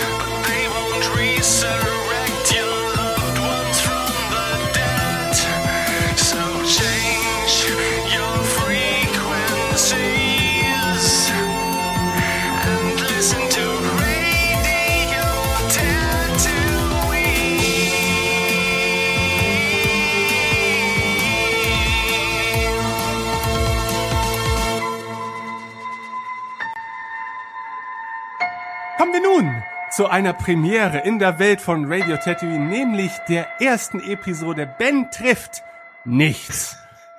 Und zwar in Battlefront 2. Und dieser Gag wurde gesponsert von Tiolarek. Ja, genau. ähm, ja, wir haben unsere Runde etwas verkleinert. Ähm, es sind einige hinfortgeflogen, die sich an dieser Diskussion nicht beteiligen möchten, mangels Erfahrung dann letztendlich auch. Aber wir wollen jetzt noch mal ganz kurz über unsere Eindrücke zur Open Beta von Star Wars Battlefront 2 äh, erzählen. Und ähm, ich möchte da tatsächlich den Anfang machen, bevor euch wieder das Ruder an äh, ja an euch ungezügelten Podcast-Rebellen übergebe. Ähm, ich hab's ja gespielt äh, vom ersten Tag an, an dem die Open Beta verfügbar war. Und äh, ich muss vorab sagen, ich hatte auch gar nicht so große Probleme mit dem ersten Battlefront. Ähm, ich bin generell ein großer Battlefield-Fan, also ich spiele mittlerweile wieder beinahe täglich Battlefield One mit einigen Freunden zusammen und deswegen habe ich natürlich schon so eine gewisse ja, Zuneigung dieser Art Spiel gegenüber, hab natürlich aber auch eine bestimmte Vorstellung davon, wie ein Star Wars Ableger in diesem Genre aussehen könnte. Und ähm, ich muss sagen, diese Erwartung hat der erste Battlefront-Teil nicht komplett erfüllen können, aber er hat zumindest in Sachen Atmosphäre und Opulenz damals bei mir durchaus gepunktet. Ähm, Nachteil ist halt, ist halt ein Multiplayer-Spiel, das lebt halt auch ein bisschen von der Community und die war zumindest auf dem PC auch relativ schnell tot und gerade durch die Aufspaltung in verschiedene DLC-Lager und so, ähm, ja, hat die ohnehin nicht große Playerbase sich dann nochmal wieder irgendwie verkleinert. Äh, von daher muss ich sagen, in den letzten Monaten, ich habe tatsächlich vor der Open Beta jetzt nochmal wieder angeschmissen, um um zu fühlen, wie das so ist, Battlefront. Und irgendwie, es ist immer noch ganz cool. Also es ist ein sehr runtergebrochenes Spielprinzip, aber ich fand's schon okay. Also äh, ich verstehe auch manche Vergleiche nicht, weil Battlefield selber ist jetzt auch kein Hardcore-Taktik-Shooter. Ja, das ist auch schon relativ casual und relativ basic alles. Ähm, aber man muss dann halt sagen, Battlefront geht dann halt noch mal noch eine Stufe weiter in Sachen äh, Vercasualisierung, ähm, was vielleicht auch ein bisschen dem Publikum geschuldet ist und damit will ich jetzt nicht das Publikum de degradieren, aber ich glaube einfach, dass ähm, äh, unter dem Battlefront äh, Spielern sich auch viele antreffen lassen, die jetzt generell nicht unbedingt die, die, die Shooter-Kings sind oder die Shooter-Liebhaber sind, sondern einfach Star Wars-Liebhaber sind. Und ähm, da muss man vielleicht auch den ein oder anderen Zugänglichkeitsabstrich machen. Ähm, beziehungsweise es ist ja kein Abstrich, es ist ja eher ein, eine, eine, eine Löffelzugänglichkeit äh, drauflegen äh, damit das Ganze eben auch äh, das Publikum erreicht. Ähm, aber von daher, jetzt in einem Satz noch kurz zusammengefasst, dann dürft ihr wirklich reden. Ich rede tatsächlich gerade etwas zu viel. Ähm, ich mochte die äh, Open Beta. Ich bin mit einigen Dingen nicht ganz so zufrieden. Tatsächlich hat es mich grafisch weniger überzeugt, als Battlefront 2015 das tut. Das liegt aber vielleicht auch an der Auswahl der Maps und an einigen grafischen Effekten, auf die da zurückgegriffen worden ist, die eher der, der, der Opulenz und der tollen Engine abträglich sind, wie ich finde, aber das ist reine Geschmackssache. Äh, spielerisch muss ich sagen, ja, es ist jetzt, es ist ein Shooter und ich bin der Meinung, also das ganze, das, das Gefühl für die Waffen und so weiter, es fühlt sich ein bisschen anders an als Battlefront 1, aber jetzt auch nicht äh, zu unterschiedlich. Es ist natürlich was anderes als mit tatsächlichen Projektilwaffen zu schießen, äh, wie es jetzt bei Battlefront 1 der Fall ist. Ähm, aber das stört mich alles nicht. Ähm, ich bin halt also mein Urteil hängt halt wirklich von der Auswahl der Maps und der Spielmodi ab, die dann in der finalen Version verfügbar sind. Da will ich mir jetzt noch gar kein Urteil bilden. Ähm, ich fand halt die Auswahl der Maps für die Beta eher unterwältigend. Also damals hatte man halt die Schlacht äh, von Hoth und das war halt ikonisch und toll und auch wenn der Spielmodus an sich ein bisschen unbalanced war und so weiter. Aber irgendwie hat man gleich das Gefühl gehabt, geil, das ist, das ist so Star Wars, das will man auf jeden Fall haben. Während ich äh, ja bei der Karte auf Thief zum Beispiel, das war, sah cool aus, aber irgendwie weiß ich nicht. War eine komische Karte ähm, für so einen für so einen Test, fand ich. Okay, aber jetzt kommen wir zu euch. Wer möchte anfangen? Bendix. Ja, ähm, also ich habe äh, erstmal mein normaler Laptop, ähm, auf dem würde Battlefront eigentlich nicht laufen. Aber ich habe es trotzdem hingekriegt, die Beta zwölf Stunden zu spielen, indem ich ähm, bisschen auf dem Bruder von meinem PC, äh, auf dem PC von meinem Bruder gespielt habe, als der gerade ähm, ja nicht dran war. Und ich war auch noch mal bei einem Kumpel, wo ich auch noch ein bisschen gespielt habe. Das waren dann natürlich auch, weil ich da jetzt nicht alles auf mich perfekt eingestellt habe, nicht die besten Erfahrungen, aber allgemein es ist so ein bisschen wie beim Trailer. Es hat eigentlich meine relativ positive Stimmung einfach nur bestätigt. Also es hat mich jetzt nicht besonders umgestimmt, weder positiv noch negativ. Und naja, was mich noch ein bisschen überrascht hat, ist, dass ich besser war als gedacht, da ich noch nie irgendwie wirklich Shooter gespielt habe. Also es hat relativ gut auch für Anfänger funktioniert, was man ja auch dem Spiel vielleicht zugute halten kann. Und ja, das wäre es erstmal. Okay, ähm, ja. Also, ähm, was ich sagen kann, äh, ist nicht viel. Also zuerst mal zum alten Battlefront. Ich habe es äh, vor zwei Jahren auf der Gamescom, habe ich drei Stunden angestanden, um das zu spielen. Fand es auch ganz gut, nur ich fand es halt echt vom Umfang her e-, extrem wenig für den Preis. Und quasi mit den DLCs drauf halt nochmal extra irgendwie 60 Euro nochmal. Und ich habe es im Endeffekt vor einem Monat geholt für 5 Euro, die, das komplette Paket im Sale bei Origin. Und also es ist schon ziemlich beeindruckend von der Grafik her und sowas. Also vor allem zum Beispiel die Endor-Maps sind großartig. Ja. Äh, aber vom Umfang her war es halt echt für mich viel zu wenig, weil es waren ja quasi im Spiel selber ohne die DLCs quasi vier beziehungsweise fünf Planeten. Und ich meine, jetzt im neuen haben wir ja schon, ich glaube, 16 insgesamt mindestens, glaube ich. Und plus halt noch die äh, Singleplayer-Kampagne. Und ich glaube, die Singleplayer-Kampagne ist auch das, worauf ich mich mit am meisten freue sogar bei dem äh, Battlefront 2. Tatsächlich hat weil, mich der Singleplayer-Trailer auch richtig neugierig gemacht. Also da verspreche ich mir auch einiges von. Weil es sich halt eben so anbietet. Also ich war echt enttäuscht bei Battlefront 1, dass es halt keine gab. Weil ich meine, bei jedem Battlefield gibt es eine Singleplayer-Kampagne und jetzt ein Star Wars-Spiel, wo es sich halt wirklich anbietet. Äh, da haben sie darauf verzichtet. Das habe ich halt echt nicht verstanden damals. Ja, das war ja damals nur der Zeit geschuldet, weil sie es rechtzeitig zum neuen Film damals rausschmeißen wollten, oder? Bestimmt. Ja. Das könnte man vermuten, ja. Ja, also ich hatte es auf der diesjährigen Gamescom schon mal angespielt. Da hat es mich weitaus mehr begeistert als bei der Open Beta jetzt zu Hause. War natürlich ein ganz anderes Gefühl, wenn du von Stormtroopern rein begleitet wirst zum ersten Raum und ein kleines Briefing bekommst, wie du es dann zu spielen hast, bis du dann natürlich an die hochgetakteten Geräte kommst und wo es dann natürlich nochmal ein bisschen geiler aussieht als auf der alten Kiste zu Hause. Deswegen hat es mich ein bisschen runtergeholt wieder, wo ich es hier gespielt habe und das dann doch wieder leicht schwammig irgendwie aussah. Ich habe es dann mit einem Kollegen gespielt, paar Runden Feed, hat auch Spaß gemacht soweit, aber hat mich dann eher unterwältigt jetzt und freue mich eigentlich mehr auf den Singleplayer. Ja, es gibt jemanden in unserer Runde äh, namens Philipp, der sich ja sehr intensiv auch mit diesem Spiel auseinandergesetzt hat äh, und auf Star Wars Union so einen kleinen Vorabtest veröffentlicht hat in Videoform. Also Theo Larik bzw. Philipp setzt das um, was wir mal mit Radio Tatooine vor Jahren schon umsetzen wollten. Ähm, aber ein sehr cooles Video, also äh, solltet ihr auf jeden Fall angucken auf starwarsunion.de. Ähm, Vielleicht magst du deine Eindrücke auch nochmal zusammenfassen, aber ohne jetzt ja. etwas vorwegzunehmen, was die Leute auch ja. in deinem Video sehen ja, können. Ja, Du kriegst wieder dann böse Briefe. Das sehe ich schon kommen. Okay. äh, ja, also ich äh, fand habe auch früher immer gern Battlefront gespielt. Ich habe Battlefront 1 äh, als das akzeptiert, was es ist. Das ist ein, wie du schon gesagt hast, ein runtergebrochenes äh, Battlefield eigentlich. Also und Battlefront 2 ist für mich quasi die Evolution näher an die sowieso nicht so übertriebene Komplexität von einem Battlefield 1. Und ich war zum Glück auch irgendwo unter den Glücklichen, die die Alpha schon spielen konnten. Also auch schon vor der Gamescom. Und kann von daher auch sagen, dass halt grafisch sich was getan hat, spielerisch sich was getan hat, balance-technisch sich auch was getan hat. Und mir hat die Beta an sich, also wenn es ums Spiel geht, tatsächlich sehr gut gefallen die Tate-Map, äh, es kommt dann tatsächlich auch ein bisschen in unseren Videos raus, da sind die Partikeleffekte mir ein wenig aufgestoßen, besonders die Tauben. Ich, ich weiß nicht, äh, ob das bei allen so war, aber ich habe äh, hunderte von Tauben gesehen. Hm. Ja. Und fand es dann irgendwie ein bisschen irritierend auf Dauer. Äh, es war hat, und auch das äh, hochgeblasene Laub. Am Anfang ist man so, oh, das sieht aber schön aus, was die Engine schon alles Schönes hinkriegt. Und irgendwann mal ist man nur noch genervt. Aber ja, so ist es halt. Ja. Und die, die, die Strike-Map äh, fand ich eigentlich, also auch den Strike-Modus insgesamt, also den kleineren Modus fand ich eigentlich tatsächlich auch viel interessanter als das Galactic Assault.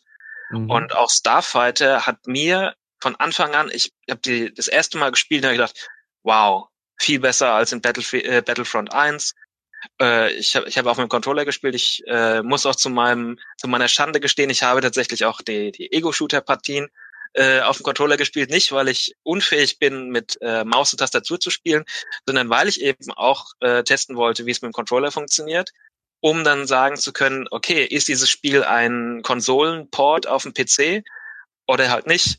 Und äh, weil ich tatsächlich, und das vielleicht wird es in den Videos nicht so ganz klar, äh, mit dem Controller gar nicht so viel schlechter bin wie andere Leute äh, mit der Tour.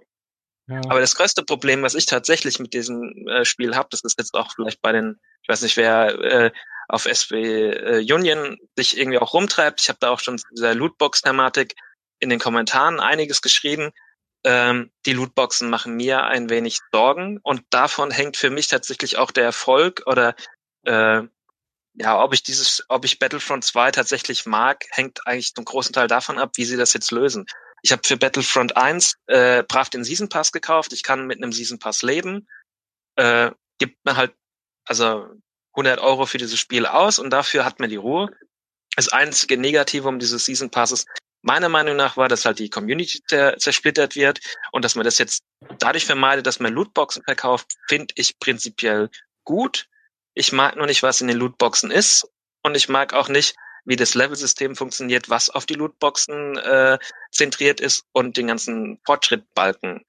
Und äh, das kann man alles tatsächlich noch äh, bis zum offenen, also bis zum Release rausbringen, aber das stört mich tatsächlich. Bendix hat im Vorgespräch ja schon angedeutet, dass ich glaube vor ein, zwei Tagen oder so ja ähm, DICE im Nachgang zur Open Beta ja schon versucht hat, äh, die Lootbox-Problematik so ein bisschen zu relativieren, indem man, glaube ich, gesagt hat, dass so die, die stärksten ähm, Add-ons oder Erweiterungen oder Charakterfähigkeiten sich nicht käuflich erwerben lassen werden äh, und nur freigespielt werden können.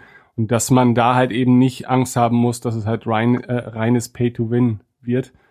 Mhm. Ähm, ist natürlich die Frage, wie das dann auf Dauer hinausläuft. Ne? Es ist natürlich auch schade, ähm, dass man zu solchen Methoden übergreifen muss, weil vielleicht der reine Verkauf der Spiele nicht mehr reicht, ähm, um den, um einen annehmbaren Gewinn zu erzielen ähm, oder vielleicht auch das Produkt über mehrere Monate oder vielleicht Jahre hinweg aktiv zu halten, indem man halt noch weitere Karten spendiert und und und. Ne? Also, dass ich das so irgendwie querfinanzieren muss, ähm, ist irgendwie schon schade. Es ist natürlich mittlerweile fast schon gang und gäbe und eigentlich sollte man sagen, okay, äh, der Käufer entscheidet letztendlich dadurch, dass er das Spiel einfach im Regal liegen lässt oder halt äh, bei Origin nicht erwirbt. Ähm, aber das findet ja auch irgendwie nicht statt. Ne? Und gerade wir Star Wars-Fans haben natürlich es noch mal ein bisschen schwieriger, ein Spiel außen vor zu lassen, denn wir werden ja nicht gerade zugeschüttet damit. Ähm, also sitzt man da noch, noch viel tiefer in irgendeiner Zwickmühle. Ähm, ich bin auch absoluter, also ich bin schon Feind davon. Ähm, gleichzeitig weiß ich aber auch nicht, ob so ein Spiel halt eben über Monate hinweg ja gepflegt werden kann heutzutage noch, ähm, wenn man von dem reinen Verkaufserlös das Ganze regeln muss. Das, das kann ich halt sehr schlecht abschätzen, weil ich kann mir schon vorstellen, dass der Produktionsaufwand solcher Spiele heutzutage ist schon sehr, sehr hoch. Zumindest sieht man es äh, den Battlefront-Teilen an, dass allein was die Produktionswerte angeht, da jetzt nicht unbedingt ähm, gespart wird. Und äh, vielleicht ist man da an einem Niveau angelangt, wo man solche Maßnahmen ergreifen muss, aber pff, keine Ahnung. Äh, ich denke, ich, so ein, ja. so ein Lootbox-System finde ich deutlich ansprechender als ein Season Pass. Also ich bin vielleicht jetzt auch nicht der ambitionierteste Spieler und muss deshalb auch nicht die höchstwertigste Lootbox öffnen. Aber bei der Lootbox habe ich letztendlich immer noch die Wahl und dann ist dann vielleicht ein verbesserter Werfer oder eine verbesserte Waffe drin. Und beim Season Pass hatte ich, war es bei Battlefront 1 ja so, im Prinzip am Ende ohne Season Pass hatte ich nur die Hälfte, also der Season Pass hatte vom Inhalt, war vom Inhalt ungefähr so viel wie das normale Spiel. Und ja, da also finde ich das Lootbox-System deutlich deutlich netter und deutlich ansprechender. Also es funktioniert natürlich, dass man die Community so nicht zersplittert, wenn man wie beim Season Pass es eindeutig passiert ist, was auch dazu geführt hat, dass irgendwann mal auf dem PC, also gerade auf dem PC, Battlefront 1 so gut wie gar nicht mehr gespielt wurde und man auch Schwierigkeiten hatte für die verschiedenen DLCs Spieler zu finden. Äh, ich tue mir im Moment immer noch, auch nach dem, dem Update durch EA, ein wenig damit schwer, was eigentlich in diesen Lootboxen ist, weil äh, ich spiele auch andere Spiele, Overwatch oder auch in Battlefield 1 eben, was ja auch von EA ist, da kann man ja auch Lootboxen kaufen und da sind Skins drin. Und meinetwegen auch noch einen XP-Boost, dass du irgendwie für eine Stunde in deiner Squad doppelte XP kriegst. Kann ich total gut mit leben, finde ich in Ordnung. Es ist ein Finanzierungs, keiner wird Finanzierungsmodell, das kann ich unterstützen. Wird keiner gezwungen, diese Lootboxen zu kaufen. Aber ich, also ich habe die, diese Beta jetzt sehr, sehr lange gespielt. Ich habe sehr viele Kisten geöffnet und äh, ich habe auch sehr viel von diesem Scrap-Material eingesammelt, um zu sehen, wie man, wenn man halt eben nicht Glück hat und diese Karte nicht zufällig in der Box drin ist, wie man an diese Fähigkeiten rankommt. Und man muss schon sehr, sehr lange spielen, um eben die höheren Karten zu kriegen. Und sie sind meiner Meinung nach nicht alle, aber einige sind tatsächlich spielentscheidend.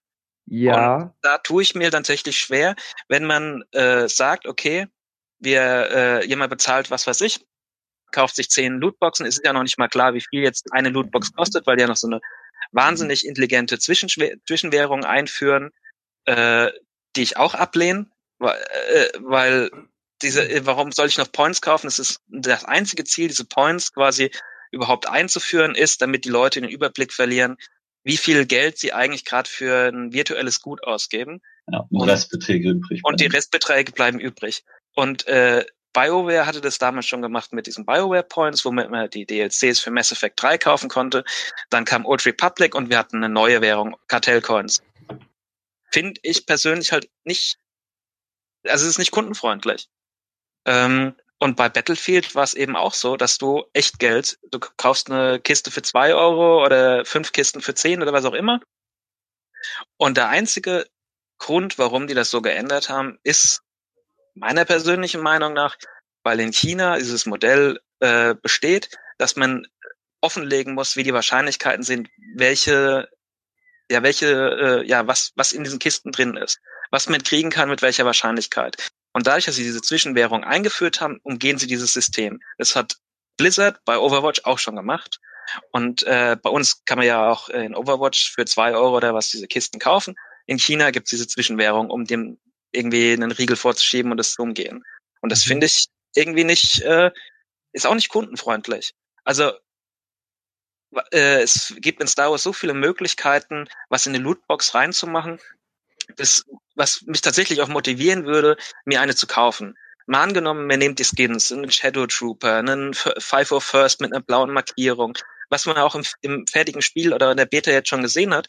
Die Clone Trooper laufen ja von irgendeinem ich persönlich weiß immer noch nicht, welches Bataillon es ist, aber so mit brauner Markierung, der, da ist ja eine Varianz drin in dem Spiel. Und äh, sowas hätte man auch echt in die Lootboxen tun können und dann hätte ich auch verstanden, okay, ich kaufe mir halt mal eine Lootbox oder ich spiele sie mir halt frei oder wer sie halt schneller haben will oder es gibt halt dann irgendwie an Weihnachten irgendein Event und dann ist es halt dann ein, ein Stormtrooper mit einer Weihnachtsmütze oder irgend sowas. Das, das wäre, hätte ich einfach besser gefunden, als da irgendwas Spielrelevanteres und ein Upgrade von der Waffe reinzumachen, wo dann irgendwie äh, Boba Fett dann irgendwie alle 20 Sekunden eine Rakete feuern kann, statt alle 50. Mich, mich persönlich stört sowas. Ich verstehe, dass es Leute gibt, die das äh, auch unterstützen und es ist tatsächlich halt vermutlich notwendig, um dieses Spiel am Leben zu halten. Gleichzeitig, und ich mache hier gerade voll den übelsten Monolog, gleichzeitig, okay. ich komme zu, ich komm zum Ende, noch ein Punkt, gleichzeitig habe ich die Befürchtung, dass diese Lootboxen eben die Community auch aufflattern könnten in die Leute, die Geld dafür ausgegeben haben und sehr starke Karten haben und dementsprechend die Spiele dominieren werden und dadurch die Leute, die nicht bereit sind oder nicht schnell genug an diese äh, Fähigkeiten rankommen, äh, demotivieren, das Spiel weiter zu spielen, schwindende Spielerzahlen, schwindende Spielerzahlen führen dazu, dass das Spiel sich schlecht verkauft, weil alle sagen, ist es ja eh schon tot. Und dann ist das Spiel genauso schnell gestorben wie Battlefront 1 beziehungsweise auch Battlefield 1 hat ja äh, einen Spielerschwund, gerade auch auf dem PC. Und davor habe ich irgendwie Angst. Ich, ich mag dieses Spiel und ich will, dass das Spiel sehr lange überlebt und äh, ich auch sehr viel Zeit da rein investieren kann und da viel Spaß drin habe. Und ich ähm, glaube nicht, dass EA die richtige, richtige Herangehensweise daran hat. Aber das ist nur mein, meine Meinung dazu. Ich, ich habe es fertig. Bendix, du hast einen Einwand. Ja, das, was ich in dem Blogpost jetzt verstehe, das ist halt auch wieder schwammig formuliert und das können sie auch nur so vor sich her sagen. Aber was ich jetzt ein bisschen so verstehe, ist, dass man halt sozusagen die, die äh, Basics und die einfachen Sachen ähm, sehr einfach mit Geld kaufen kann, weil hier sind sie auch irgendwo darauf eingegangen, dass sie halt die Leute, die nicht so viel Zeit haben, um das Spiel zu spielen, äh, dass sie denen trotzdem die Möglichkeit, Möglichkeit geben wollen, mit Geld trotzdem zum Beispiel schnell alle Waffen freizuschalten, was ja jetzt nicht so ein riesiger Vorteil jetzt wäre, im Gegensatz zu den anderen Spielern. Aber das ist halt sowas wie die stärkste Stufe von den Upgrade-Karten, wenn ich es halt richtig verstehe, ähm, dass man die jetzt zum Beispiel nicht so einfach bekommen kann oder gar nicht bekommen kann, indem man Geld dafür ausgibt, dass es halt wirklich nur für die kleineren Items ist. Und wenn sie es wirklich so machen, wie ich es verstehe, dann könnte ich auch noch mit dem, System, mit dem ähm, Lootbox-System leben. Aber wenn es natürlich wirklich am Ende darauf hinausläuft, dass die Leute, die am meisten Geld ausgeben, dann halt auch jedes Spiel irgendwie gewinnen, dann wird das natürlich traurig. Ja. ja, das ist ja nicht garantiert, dass sie gewinnen. Äh, also sie ja. sind halt dann irgendwie stark. Aber ähm, auch die zweitstärkste Karte macht schon einen Spielunterschied. Bei, also nicht bei allen Karten, aber es gibt einige Karten, da ist auch die zweitstärkste Karte, die ist dann vielleicht in den Kisten, macht dann schon einen Unterschied. Und da weiß ich jetzt halt nicht, wo die Grenze gezogen wird. Ja, ist, ist auch schwierig, mit welcher Herangehensweise man jetzt an eine Runde Battlefront äh, rangeht, oder? Also ich, ich sehe Battlefront jetzt nicht als das Spiel, wo alle Leute auf ihre Kill-Death-Ratio schauen und sehen halt, oh Gott, ich bin in diesem Match 30 Mal gestorben, weil ich vielleicht von 10 Leuten umgeben bin, die jetzt äh, itemmäßig schon besser ausgestattet sind als ich. Ich glaube, da mag man das vielleicht noch eher verkraften, als, als bei so einem wirklich kompetitiven taktischen Spiel, wo halt eben auch wesentlich mehr Arbeit äh, ins Spiel durch den Spieler einfließt, als das bei Battlefront der, der Fall ist, wo man halt eben schnell reinhopst und schnell wieder raushopst. Also ähm, ich kann mir halt eben vorstellen, dass, also wie gesagt, ich bin auch gegen das Lootbox-System, äh, eigentlich auch in jeder Form, weil ich finde, ähm, würde man das einfach weglassen und das würde alles so funktionieren, äh, ist die Wahrnehmung in der Allgemeinheit natürlich einfach eine positivere. So, ne, dann, dann muss ich Battlefront 2 nicht mehr viel vorwerfen lassen. Ne, denn äh, klar, es wird immer noch die Leute geben, die werden das dann wieder mit den alten Battlefront-Spielen vergleichen. Also früher war alles besser und bla bla bla. Ähm, wobei ich das nicht so sehe. Also ich mochte die alten Battlefront-Teile total gern, weil es halt eben Star Wars-Spiele waren. Aber das waren jetzt auch schon früher nicht die besten Vertreter ihrer Art. Ja, die waren schon auch damals eher so, hm, naja, aber es ist halt Star Wars. Ja, ähm, von daher bin ich schon der Meinung, dass allein spielerisch und gameplay-technisch und auch technisch ähm, die Spiele durchaus einen Sprung nach vorne machen. Äh, aber ich glaube halt eben schon, dass äh, man bei DICE und bei EA vielleicht davon ausgeht, dass äh, bei so einem Spiel, wo, wo halt eben beim Spielfluss selber nicht so viel Energie und Herzblut dranhängt, weil es dann doch eher so, so ein Zwischendurch-Ding ist, dass man das dann auch eher verkaufen kann, so, so ein Prinzip als als beispielsweise bei einem Battlefield One oder so. Wenn sie das da so extrem eingeführt hätten, ich glaube, da wäre der Shitstorm dann noch mal größer geworden und der Spielerschwund ebenfalls größer. Ähm, wobei, ja, du hast schon recht. Ich meine, da haben sie vielleicht in der Richtung auch schon einiges verkackt. Also ich weiß auch nicht, wie man aus der Nummer wieder rauskommen soll, so wirklich. Man müsste es einfach komplett weglassen. Ja, aber vielleicht funktioniert das nicht. Ne? Also vielleicht funktionieren solche Spiele nicht mehr, vielleicht müssen die dann wesentlich kleiner aufgezogen werden, äh, damit man sich sagt, okay, wir verkaufen es jetzt äh, 11 Millionen Mal und damit hat sich das schon rentiert und dann, dann ist halt fein. Wir scheißen drauf, dass, dass da äh, in den kommenden Monaten noch ständig ein Geldfluss vorhanden ist. Und ähm, ja, ist halt schwierig. Oder man macht es halt free to play, weißt du? Dann weiß man, aber dass man die Seuche erst recht nicht los wird. Ja. Was, glaube ich, noch mal ein bisschen schwerer im Magen liegt, ist halt eben, man bezahlt vielleicht schon, keine Ahnung, 89 Euro oder so für die Deluxe-Edition, wo dann halt noch zwei, drei Sondercharaktere drin sind oder irgendein Bullshit, ja, also bezahlt irgendwie 90 Tacken für ein Spiel und muss dann noch irgendwie ständig da Kleinstbeträge einwerfen. Ne? Das fühlt sich halt dann nochmal doppelt falsch ein, ja, weil es ist ja nicht so, als wäre es jetzt ein absolutes Schnäppchen. Ne? Und als hätte jeder die Möglichkeit, mal ebenso in das Spiel reinzuspringen und könnte sich dann immer noch entscheiden, ähm, ob er da noch mehr Geld reinstecken muss. Er muss das Spiel erstmal kaufen und wenn ihm dann die, diese ganze Lootboxen-Thematik dermaßen auf den Geist gibt, weil es das ganze Spiel kaputt macht, dann hat er das Geld umsonst rausgeschmissen. Und das ärgert Mhm. mich halt so ein bisschen. Was, Äh, ich was- Ich finde, also abseits von dem Lootbox-System stört mich eigentlich am meisten im Moment die Multiplayer-Komponente an sich. Also dieses Squad-Spawn-System. Ah, ja, ja, ja, auf jeden Fall. Das, find ist totaler ist Bullshit. So ein Müll.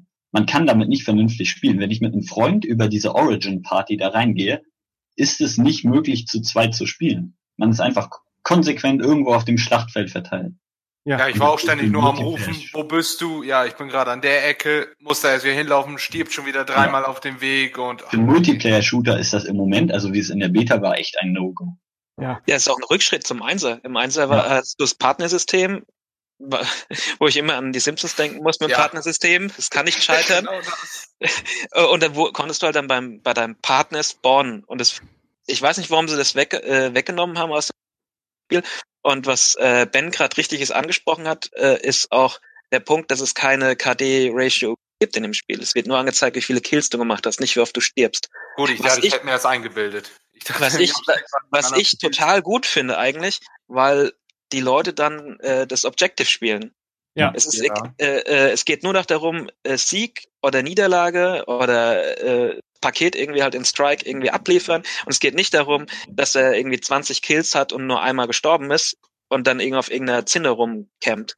Das finde ich richtig gut eigentlich. Da müsste man aber meiner Meinung nach konsequent sein und auch die Kills ausblenden, wenn man diese Taktik verfolgt.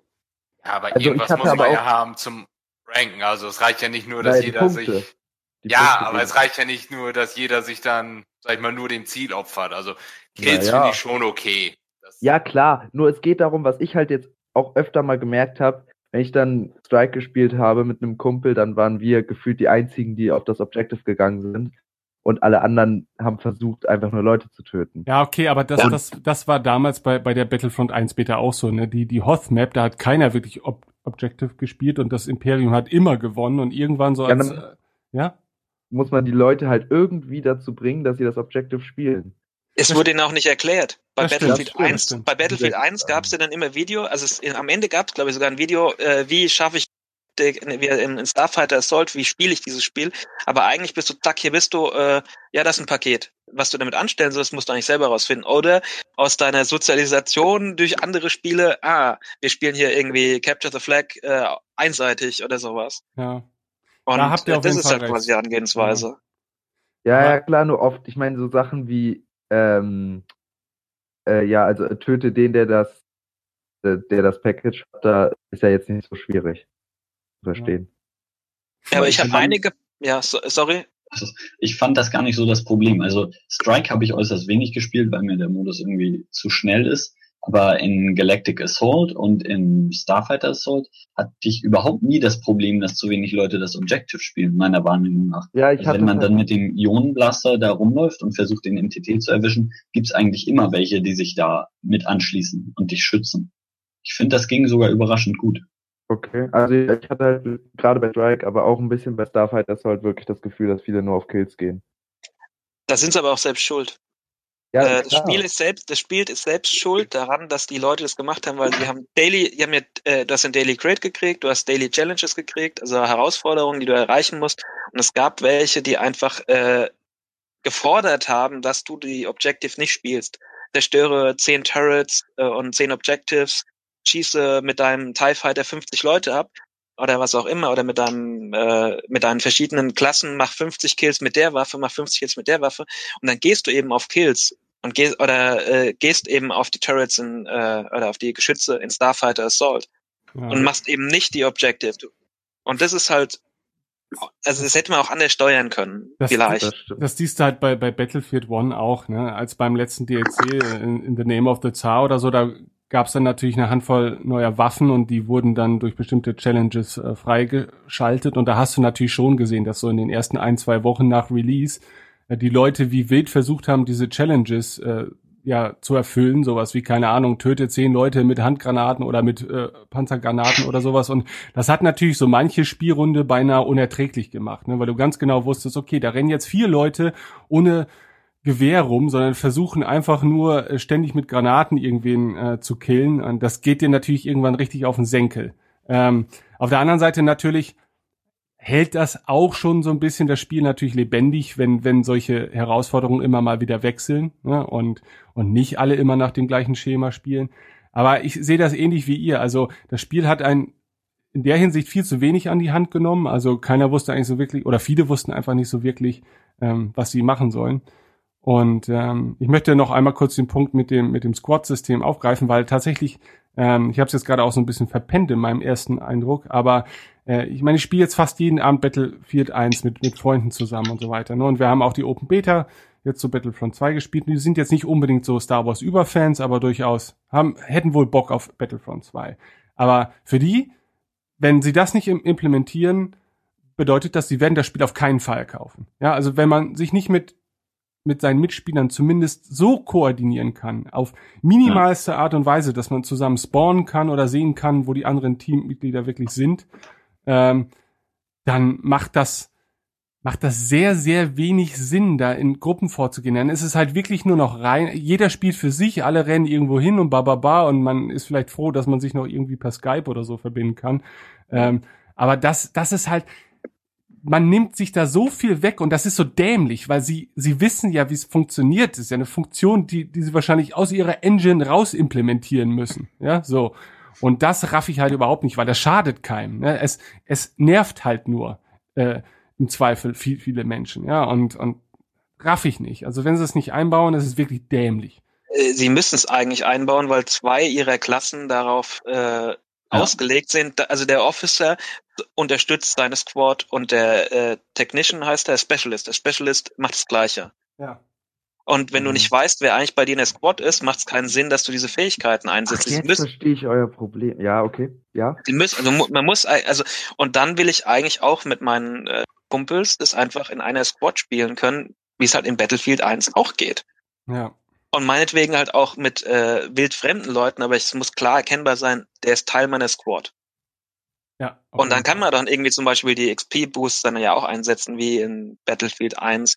Und das wäre dann wieder was für die Lootboxen. Aber das ist wieder, äh, hatten wir ja jetzt schon. Ja, ja, ja, schwierig. Okay. Also, also für mich sind da noch so ein paar Sachen, die, die eigentlich den Multiplayer nicht, also an sich, das Prinzip finde ich super und spielt sich auch spaßig. Allerdings sind da halt so ein paar Sachen, die einfach verhindern, dass ich mir das zu Release kaufen werde. Unter anderem halt dieses Spawn-System. Dass das mit einem Partner einfach halt nicht Spaß bringt, weil du es genauso gut alleine spielen könntest. Ja. Und das geht halt irgendwie nicht. Ich, also ich glaube, also ich habe es mit einem Kollegen von der Union gespielt. Ich glaube, ich habe ihn auf der Karte gesehen aber ich konnte nicht zu ihm spawnen. Ja, also ich meine, wurde mir grün angezeigt und ich hatte ja, so genau. einen, so einen, hm. aber mehr auch nicht. Genau so, es ist, glaube ich, wenn ich es jetzt auch richtig verstanden habe, also die Leute, mit denen man sozusagen in der Party ist, mit denen man dann in das Spiel reinjoint, die kann man sehen, aber man kann halt nicht seine Squad-Kollegen sehen, die einem zugewiesen werden, wenn man spawnt. Das war, glaube genau. ich, das Problem, oder? Ja, und ja, du kannst halt auch nicht bestimmen, ob man halt mit einem Partner zusammen spawnt. Genau, und das auch. Genau, genau. Ja, das, das ist halt zerteilt sich ja gleich am Anfang, wenn du mit denen reinkommst ja. und dann zack, laufen alle in alle Richtungen und du weißt überhaupt nicht mehr, wen du zugehörig warst. Warum Im, Zweifel, Im Zweifel laufen einfach alle Leute zu denen, mit denen sie in das Spiel gejoint sind, mit denen ja. sie spielen wollen. Deswegen ja. rennen alle weg. Genau. ist, ist halt die Frage natürlich, ähm, und das möchte ich jetzt auch noch ganz kurz anbringen. Ähm, bei Battlefield ist es halt so, also anhand zumindest der Open Beta Karten jetzt muss man sagen und auch anhand der Größe der Spielrunden ist Battlefield natürlich etwas weitläufiger. Also die Maps sind im Zweifel etwas größer und das Spiel zerfasert sich auf mehrere Schauplätze auf den Karten und so weiter. Ähm, da ist natürlich so ein bei dem Squad Partner spawnen wesentlich elementarer als beispielsweise jetzt bei Battlefront, wo man immer an bestimmten Spawnpunkten, wo alle irgendwie spawnen. Ne? Ähm, da muss man auch im Zweifel keine vier Minuten über eine Map sich durchkämpfen oder sowas, weil, weil man sowieso innerhalb von 30 Sekunden wieder an der gleichen Stelle ist, wo man vorher gestorben ist. Ne? Also äh, es ist nicht so weitläufig. Was mir auch die Frage stellt, ich denke, warum können wir da keine 64 Spielerschlachten haben? Ich glaube, das Maximum sind jetzt ja, glaube ich, 20 gegen 20. Ja, Und, jetzt. Äh, ich meine, ein Spiel wird nicht besser aufgrund äh, größeren Spielrunden, aber natürlich bietet sich ja Star Wars mit seinen theoretisch sehr großen, umfangreichen Schlachten durchaus auch an, mal auch solche Karten zu bieten, die halt eben tatsächlich mehrere Schauplätze äh, haben kann, die umkämpft werden und dass sich nicht immer alles so zusammenstaut, wie es schon bei Battlefront 1 stellenweise ja auch der Fall war oder so, dass es dann doch ein bisschen zu überschaubar war. Äh, technische Einschränkungen gibt's da nämlich keine, das wissen wir. Ne, so, ähm, da stelle ich mir echt die Frage, wo, warum entscheidet man sich dagegen? Oder ist es halt so, dass man sich ja denkt, naja, das Publikum ist da eh nicht so groß, da sind, sind wir froh, wenn wir halt ein paar hundert 20 gegen 20 Server voll kriegen. Äh, besser so, als, als dass wir nie irgendwie 64 Spieler-Server zustande kriegen. Das weiß ich nicht. Also. Ja, also ich hätte auch noch einen anderen, anderen wichtigen Punkt eigentlich, dieses äh, Punktesystem, äh, mit dem man quasi die Helden freischaltet und die Spezialtruppen. Ja. Beziehungsweise für was man überhaupt äh, in-game Punkte kriegt, weil man kriegt, weil wir vorhin schon über die Objectives geredet haben und so, man kriegt zu wenig Punkte dafür, dass man eigentlich das Spiel so spielt, wie das Spiel eigentlich will, dass man spielt.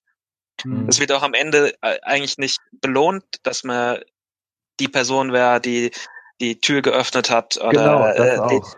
Oder die ganzen Reaktoren hochgejagt, hat, sondern es am Ende ist immer der, der am meisten Abschüsse gemacht hat, der am meisten Punkte gemacht hat, das ist meistens die gleiche Person und ein äh, MVP, also und es ist halt dann immer die gleiche Person oder zwei Personen, die Darth Maul waren und sich durchgemetzelt haben.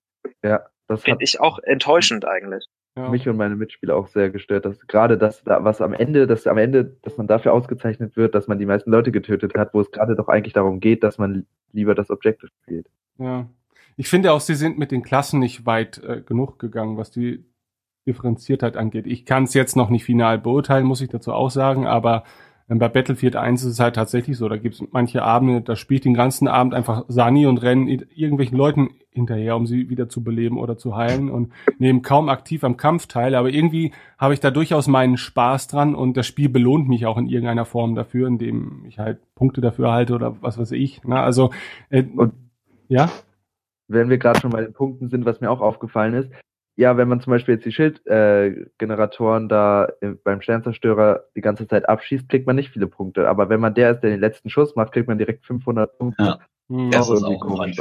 Vielleicht sollten alle Leute, die daran teilgenommen genommen haben, den zu zerstören, die könnten dann die Punkte bekommen, aber nicht der, der halt den letzten Schuss macht, auf einmal 500 Punkte. ja. Ja, also auch gerade in Starfighter Assault war es äh, gu guter Punktehersteller, äh, Hersteller, wenn du die äh, Türme kaputt gemacht hast. Du hast ziemlich viele Punkte Ja. dafür gekriegt und du hast auch sehr viele Punkte geholfen. dafür gekriegt, die Korvetten kaputt zu machen. Mhm. Ja, also das war auch ein bisschen also Objective. Imperialer die Rebellen dann quasi kaputt zu machen. Das war wichtig. Ja, genau, aber das gehörte ja auch ein bisschen zum Objective, ne? Mann, Mann, ja, es Mann. macht, macht für die anderen Leute es dann leichter, da irgendwie reinzufliegen oder halt äh, tatsächlich die imperialen äh, Schiffe an. Aber äh, gab halt, also es gab unverhältnismäßig viele Punkte, aber das, das lässt sich eigentlich relativ leicht auch ausbalancieren. Unter anderem Ja. das fand ich eigentlich gerade so großartig an diesem Starfighter Assault. Also das ist mein Lieblingsmodus bis jetzt, nach der Beta. Da hat mich echt überrascht, dass der so gut ist. Und gerade, dass man dort für die Zerstörung der Korvetten so unverhältnismäßig viele Punkte bekommt, finde ich eigentlich ganz lustig und auch gut. Also Das war, war taktisch auch wichtig. Ja. Und letztendlich brachte mir in dem Modus tatsächlich Bomberspielen am meisten Spaß. Ja, Weil das du stimmt. machst damit halt Punkte. Wenn Ähm, du konsequent Bomber spielst, stirbst du halt oft, aber kriegst trotzdem viele Punkte. was mich so ein bisschen gestört hat, ist, dass es bei einigen ähm, Modi beziehungsweise einigen Maps echt keinen Spaß gemacht hat, gerade für mich als Anfänger, einige Fraktionen zu spielen. Zum Beispiel bei Starfighter Assault hat mir Rebellen, also hat mir das Rebellenspielen so viel mehr Spaß gemacht als Imperium, weil ich zum Beispiel jetzt gerade am Anfang auch in äh, hier Spieler zu Spieler kämpfen von den beiden ähm, Starfightern jetzt letztendlich nicht so gut war und ich dann zum Beispiel eher äh, lieber das Objective gespielt habe. Und wenn du Imperialer bist, musst du, weil ist letztendlich das Ziel, so viele wie möglich zu töten. Und da hat dann ja Imperialer sein echt nicht so viel Spaß gemacht. Genau wie auch am Anfang, ähm, wenn man Droide ist auf der Feedmap. Da hat, also bis äh, die erste Phase fand ich immer als Droide echt richtig kacke, weil man halt nur Spieler töten muss und sonst nicht. Du musst einfach warten, ja. We play the waiting game. Warten, Ja. dass äh, äh, Panzer dann mal weiter vorgeht. Und das ist auch interessant. Ich habe nicht ein einziges Mal, vielleicht ist es einfach nicht typisch, aber ich habe nicht ein einziges Mal erlebt, dass sie diesen Panzer tatsächlich stoppen konnten. In der Alpha war er unsterblich. In der Beta war er sterblich, er ist auf ein Prozent mal runtergegangen. Wir haben natürlich auch die Runde verloren, weil wir ja nur 30 neue Truppen kriegen, also hatten dann 31, um die beiden Tür, äh, Türdinger da aufzukriegen oder lustig E zu drücken. Ja. Aber an sich haben halt, ist der erste Teil dieses, äh, dieser Galactic Assault tatsächlich nur zu warten, dass der Panzer dann endlich mal zur Tür vorne reingeht. Da habe ich andere Erfahrungen. Also Oh, okay. sowohl auf Separatistenseite als auch als auch auf Republikseite würde ich so schätzen, in 10% oder 20% der Fälle ist er vorher zerstört worden. Ja, ich bin, ich bin auch immer sehr zwiegespalten, was so Balancing äh, angeht, bis zu einem bestimmten Punkt, denn ein Spiel wird nicht immer automatisch besser oder, oder angenehmer, wenn, wenn es halt immer ausgeglichen ist, ne? sondern äh, manchmal sind ja Karten, Karten auch äh, besonders reizvoll, wenn sie halt eben sich sehr auf die Seite einer Fraktion schlagen und man halt tatsächlich ähm, sich einen Sieg sehr hart erkämpfen muss. Also von daher finde ich es an sich okay. Aber tatsächlich äh, ging es mir ähnlich wie dir, Philipp. Also ich habe es auch nie erlebt, dass, dass äh, der mal aufgehalten wurde, der, der Panzer. Ähm, aber gut, das sind ja so Sachen, ich meine, da musst du nur einen Zahlenwert ändern und dann, äh, ja, dann besteht halt eine größere Wahrscheinlichkeit, ihn vorher zu zerstören. Ist halt die Frage, ob die Runde nicht sogar dann noch viel langweiliger ist, wenn es nicht mal bis, bis zum äh, Zerstören der Tore kommt, sondern wenn sich das ganze Spiel eigentlich nur auf dieser Straße abspielt und der Panzer erledigt wird und das war's dann, äh, dann ist das insgesamte Spielerlebnis, finde ich, gar nicht mal so befriedigend, weil es gibt halt nur die schlechteste Phase der Map. Also Mir ging es jetzt auch gar nicht darum, dass die eine Fraktion es schwerer hat als die andere, sondern dass mir jedenfalls als Anfänger es teilweise einfach keinen Spaß gemacht hat, die eine Fraktion zu spielen. ja klar, weil weil eben die diese Phase auch so die, die dämlichste ist ne, in der Runde. Also, ja. Ja. Aber Generell danach, hat mir die, danach, danach haben mir die Druiden mehr Spaß gemacht. Sobald wir durch die Ja. Tür sind, fand ich Druiden immer besser. Ich habe den Modus einfach des wahrscheinlich unter anderem deswegen so wenig gespielt, dass ich so gut wie nie dazu gekommen bin. Ich habe einfach die anderen beiden Modi größtenteils gespielt. Ja. Was haltet ihr denn generell von diesen instanzierten Schlachten? Also das war ja dann in den Battlefront 1 DLCs kam das ja auch immer mehr. Und jetzt in Battlefront 2 ist es, also war ja bei Galactic Assault und Starfighter Assault ist es ja immer so, Mhm. dass du Also verschiedene Stufen hast. ich finde, man kann es nicht mit Battlefield 1 wirklich vergleichen. Und ich bin froh, dass es in Battlefront als Alleinstellungsmerkmal eine, eine Geschichte erzählt auf der Map. Klar, sie ist immer die gleiche, aber es ist halt, weil bei Battlefield 1 verschiebt sich einfach nur die Frontlinie in den Operationen und eigentlich machst du immer das gleiche Flaggen einnehmen, alle Flaggen einnehmen und so weiter und so fort. Und das ist, finde ich tatsächlich erfrischend bei Battlefront 2, dass sie sich was Neues ausgedacht haben. Das rettet vielleicht auch dieses Spiel äh, für die lang, äh, was die Langlebigkeit angeht. Dass es halt was anderes ist. Halt eben doch kein Battlefield mit äh, Star Wars Skin. Ist das so ein Alleinstellungsmerkmal? Also ich bin da nicht so bewandert in anderen Shootern. Hat das wirklich sonst? Ja, ich weiß nicht, ich meine, sowas gab es immer mal wieder in Spielen. Also ich glaube, selbst bei Un- Unreal Tournament oder so gab es äh, Spielmodi, die damals sozusagen dich so relativ sequenziell von einem Punkt der Karte zum nächsten geführt haben, der dann ähm, umkämpft wurde und es da auch kein wirkliches Zurück gab. Also das Prinzip gab es, glaube ich, schon immer irgendwie, aber ich bin auch der Meinung, dass es erstens ganz gut zu einem Star Wars-Spiel passen kann, ähm, weil die Szenarien das, äh, denke ich mal, auch gut hergeben. Sie nehmen natürlich manchmal ein bisschen das von dem Chaos, was man an Battlefield beispielsweise sehr zu schätzen weiß.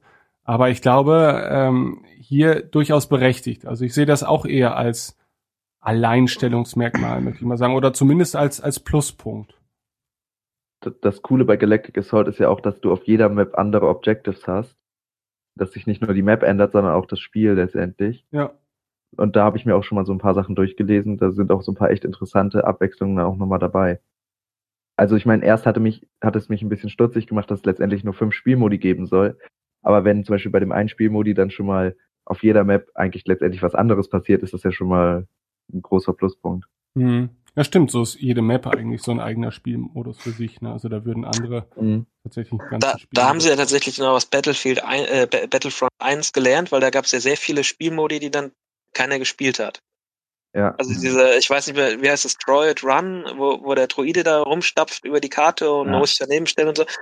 Den Modus also ich fand ihn jetzt nicht schlecht, aber es gab halt einfach irgendwann mal zu wenig Spiele, dass die ganzen Modi auch tatsächlich gespielt werden. Mhm. Ich habe tatsächlich auch in Battlefront 1 dieses Capture the Flag äh, gespielt. Und das, da gibt's echt äh, auf dem PC oder insgesamt bessere Capture the Flag Spiele, aber war halt mit, dann mit Star Wars Skin. Ja. Dass das jetzt nicht wiederkommt, kann ich eigentlich nur begrüßen. Also lieber was, was allein, was das tatsächlich zu Star Wars passt und was nicht einfach nur ein Skin auf einen anderen Spielmodus ist, der irgendwie, ja, den machen wir jetzt auch noch rein, so in der, äh, in diesem Ziel quasi. Ja, ja, da hast du recht. Da hast du recht. Und das ist es eben. Es ist dann, in manchen eher so, so Gameplay-technischen Aspekten wünscht man sich vielleicht ein bisschen mehr Battlefield noch in Battlefront. Äh, allein was so, so, so manchen Unterbau angeht, so Squad-System und vielleicht andere Mechaniken. Aber was so die Spielmodi angeht oder, oder die, das Design der Karten oder ähm, des Spielfortschritts selber innerhalb einer Runde tatsächlich. Also da, da macht man, glaube ich, schon einiges sehr richtig. Ja, ja, gut. Weiß ich nicht, hat noch jemand etwas Gravierendes äh, nach der Beta zu verkünden oder wollen wir es jetzt dabei erstmal belassen und wir warten auf Noch mal eine, ja? eine Frage. Im Vergleich zu Battlefront 1 hatte ich das Gefühl, dass die Modelle insbesondere von den äh, Charakteren, also von den Figuren, die man steuert, auch von den Raumschiffen, waren sehr viel besser. Ist das nur subjektiv oder? Also ich hatte, konnte das Spiel nur auf niedrigsten Grafik, Grafikeinstellungen spielen, aber trotzdem diese Modelle sahen irgendwie sehr viel schöner aus. Hm. Also sehe ja. ich anders sogar stellenweise. okay. Also ich würde mich anschließen, dass es tatsächlich viel besser aussieht. Äh, ich habe einen relativ potenten Rechner und äh, jetzt auch gerade, weil wir dieses Let's Play aufgenommen haben, in der, auf der Strike Map war ich sehr beeindruckt. Das ist mir während dem Spielen gar nicht so aufgefallen, weil man da nicht so auf die Details achten kann, wenn man was anderes zu tun hat, äh, wie die Stormtrooper, die, wie die Helme glänzen und wie sich darin Sachen spiegeln. Hat mich sehr beeindruckt. Und das äh, kann ich mich, also ich kann mich nicht dran erinnern, dass es in Battlefront 1 auch. Aber also grafisch fand ich es schön. Ich frage mich nur, also ich habe ja auch Battlefield 1 gespielt und im Vergleich dazu fand ich Battlefield 1 spektakulärer. Ich fand es auch grafisch irgendwie hübscher. Aber ich vielleicht auch. ist es auch so diese, dieser, vielleicht verzehre ich da auch irgendwie das im Kopf. Aber mich hat's, als ich Battlefield 1 zum ersten Mal gesehen habe, habe ich gedacht, wow, sieht ja total echt aus. Ja. Ich muss auch sagen, dass, dass ich gerade, wenn es um solche Waldmaps bei Battlefront jetzt geht, ob das jetzt äh, Endor war im ersten Teil oder jetzt halt im äh, Takodana, ähm, dass ich da mittlerweile auch so an den Punkt komme, wo ich so denke, das sieht richtig geil aus, aber es ist schon fast dem Gameplay, ähm, wie soll, soll man das sagen, ähm, das Spiel lässt sich dadurch nicht besser spielen, sondern es wird teilweise immer schwieriger in dieser Detail ähm, Orgasmik da tatsächlich das eigentliche Spiel noch drunter zu entdecken. Ne? Also ich bin manchmal mehr da, damit äh, beschäftigt, halt tatsächlich Gegner zu erkennen überhaupt in so einer Waldmap, ähm, als dass ich tatsächlich mich auf, auf das eigentliche Spiel konzentrieren kann. Und das, das für andere Spiele ähm, halte ich das durchaus für, für geeigneter als für ein Battlefront, was ja dann doch einen relativ schnellen Spielfluss hat und jetzt nicht darauf ausgelegt ist, dass halt Leute sich tatsächlich so ein, so ein langwieriges Schussgefecht über Distanz oder so liefern, ja, sondern da wird in der Regel dann ja doch irgendwie relativ schnell irgendwo rein und rausgerannt. Ähm, da muss ich sagen, da, da, da kommt es echt mittlerweile an einen Punkt, wo ich so denke, wow, das ist, gerade weil man ja auch nur ein in dem Sinne zweidimensionales Bild vor Augen hat und keine räumliche Wahrnehmung hat, wird es immer schwieriger, finde ich, auch Gegner und so weiter ähm, vom eigentlichen Spielgeschehen zu, zu unterscheiden. Früher war das relativ einfach. Da wusste man, alles, was sich bewegt, sieht im Zweifel schlechter aus als die Umgebung.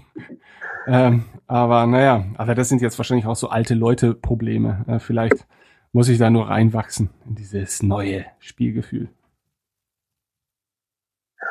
Also bei ganz alten Spielen hatte ich eigentlich immer das Problem, wo ist eine Wand und keine.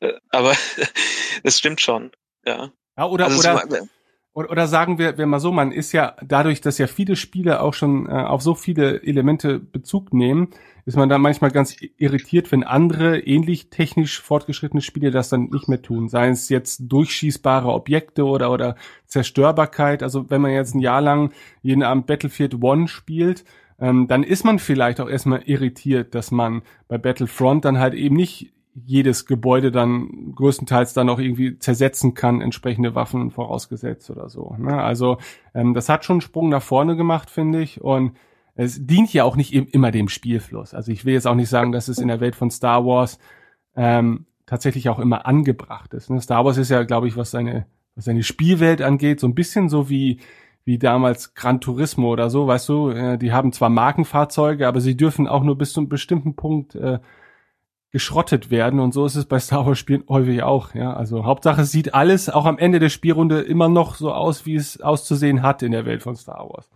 Ähm, ja, weiß ich nicht. Aber generell. Ja, also ich verstehe, dass es so ist, aber ich hätte es schon schön gefunden, wenn es eine zerstörbare Umgebung gegeben hätte. Und wenn es nur Bäume auf Takodana zum Beispiel. Ja, ja, stimmt, das stimmt. Am Ende stehen auf Takodana keine Bäume mehr. ja, das ist. Naja, gut. Okay. Ich würde sagen, dann belassen wir es an dieser Stelle, oder? Aber Ja. äh, ich glaube, äh, der Gesamteindruck ist zumindest, dass alle zumindest gespannt darauf sind, was äh, Battlefront jetzt nach finalem Release aus sich selber machen kann. Ähm, ich denke mal, trotz der ganzen Lootbox-Problematik, die meisten in dieser Runde werden sich das Spiel wahrscheinlich trotzdem zulegen. Ja, das ist das Problem. Wir sind halt dann doch die Star Wars-Fans, wir kaufen es ja dann doch. Ja. Ähm, und hoffen wir mal, dass das Spiel, was am Ende dabei übrig bleibt, äh, auch noch nach einigen Monaten spielenswert ist. Denn Lust auf äh, Battlefront 2 habe ich definitiv. Und die ist jetzt auch nach der Beta nicht äh, gesunken, die Lust, weil allein, ja, die, ähm, die Freude auf die ganzen Inhalte, ne, die, die hält mich echt bei der Stange und auch auf die Singleplayer-Kampagne, denn ich meine, die Battlefield Singleplayer-Kampagnen waren eigentlich nie besonders toll, äh, wobei ich sagen muss, die von Battlefield One war zwar auch ja, so eine Semi-Kampagne, muss man sagen, aber irgendwie fand ich die schon toll, also die hat mich echt mitgerissen und äh, wenn es nur auf ähnlichem Niveau ist äh, und dann tatsächlich noch ein bisschen mehr zusammenhängende Story, dann glaube ich, kann ich auch daran meine Freude haben.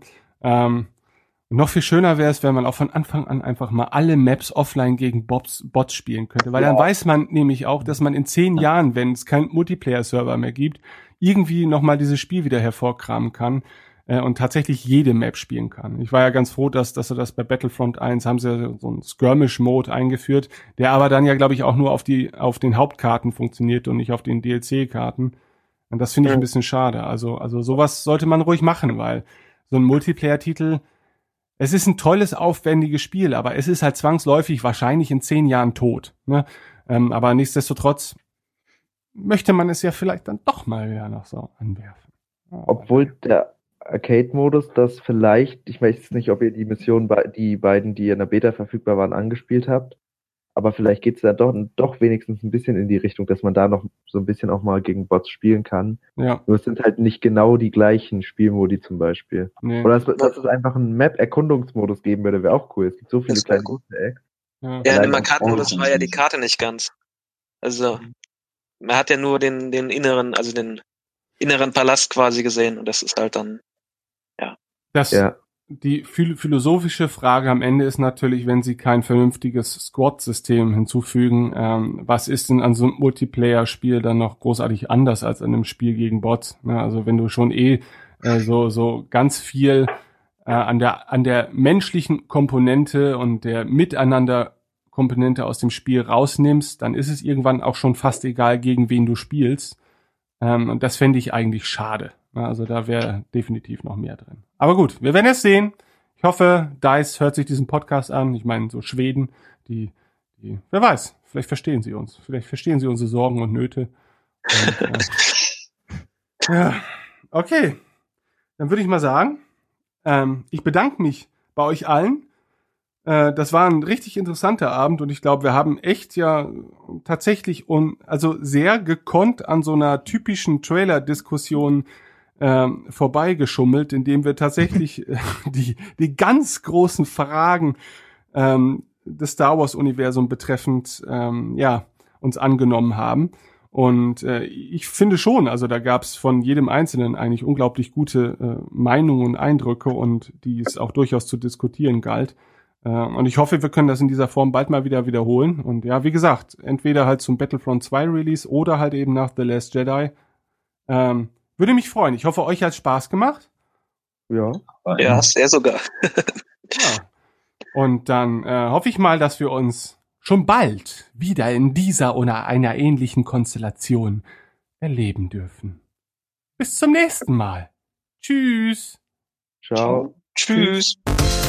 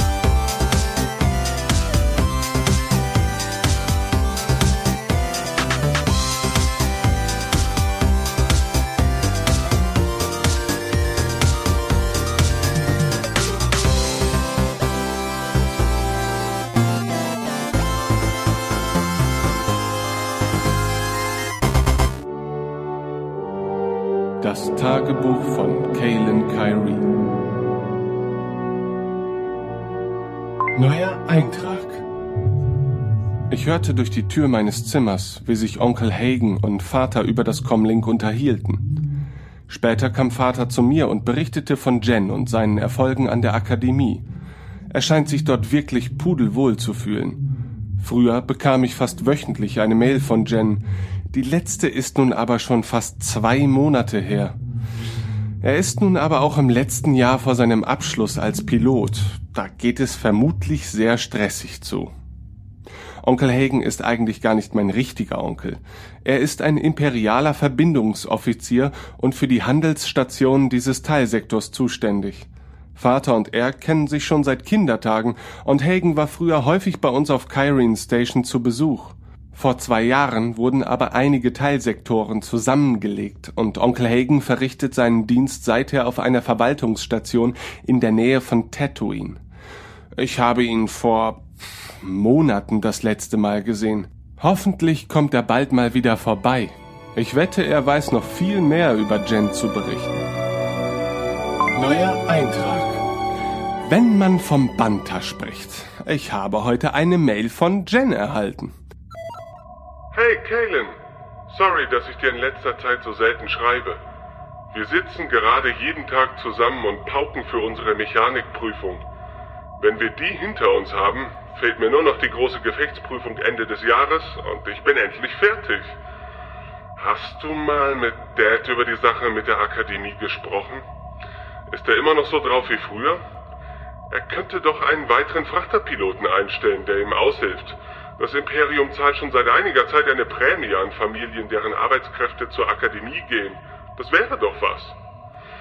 Hör mal, ich will doch mit meinem kleinen Brüderchen Seite an Seite in den Einsatz düsen. Also, meld dich mal, Jen. Es ist schon einige Zeit her, dass ich Vater auf dieses eine, stetig im Raum schwebende Thema angesprochen habe. Die Akademie ist wie ein rotes Tuch für ihn. Da Jen freiwillig in den Dienst des Imperiums getreten ist, wurde ich freigestellt. Vater war nie ein Befürworter der imperialen Kriegstreiberei, wie er stets betonte, und war noch viel weniger von Jens beruflichen Ambitionen begeistert. Seit jenem Tag, als Jen die Station verließ, war für Vater klar, dass ich seine Nachfolge als Verwalter von Kyrene Station antreten würde. Wo kämen wir denn dahin, wenn kein Kyrene mehr die Geschicke dieses Handelspostens lenken würde? Nach meiner Meinung wurde ich erst gar nicht gefragt. Vater macht nicht den Eindruck, bald in den Ruhestand eintreten zu wollen, und so ein bisschen habe ich auch das Gefühl, er traut mir den Job des Verwalters gar nicht zu.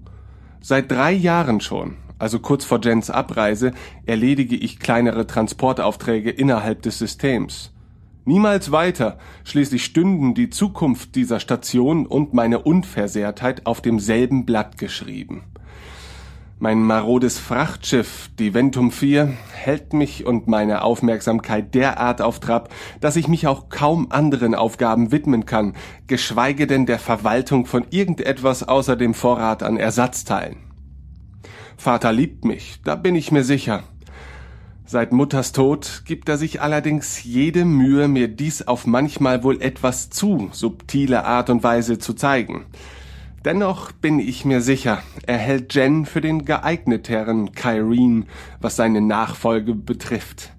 Ich glaube, er will meine Ambitionen einfach nur möglichst gering halten, da er immer noch auf eine Rückkehr Jens hofft. Ja, oder vielleicht hat er auch einfach nur Angst vor dem Alleinsein.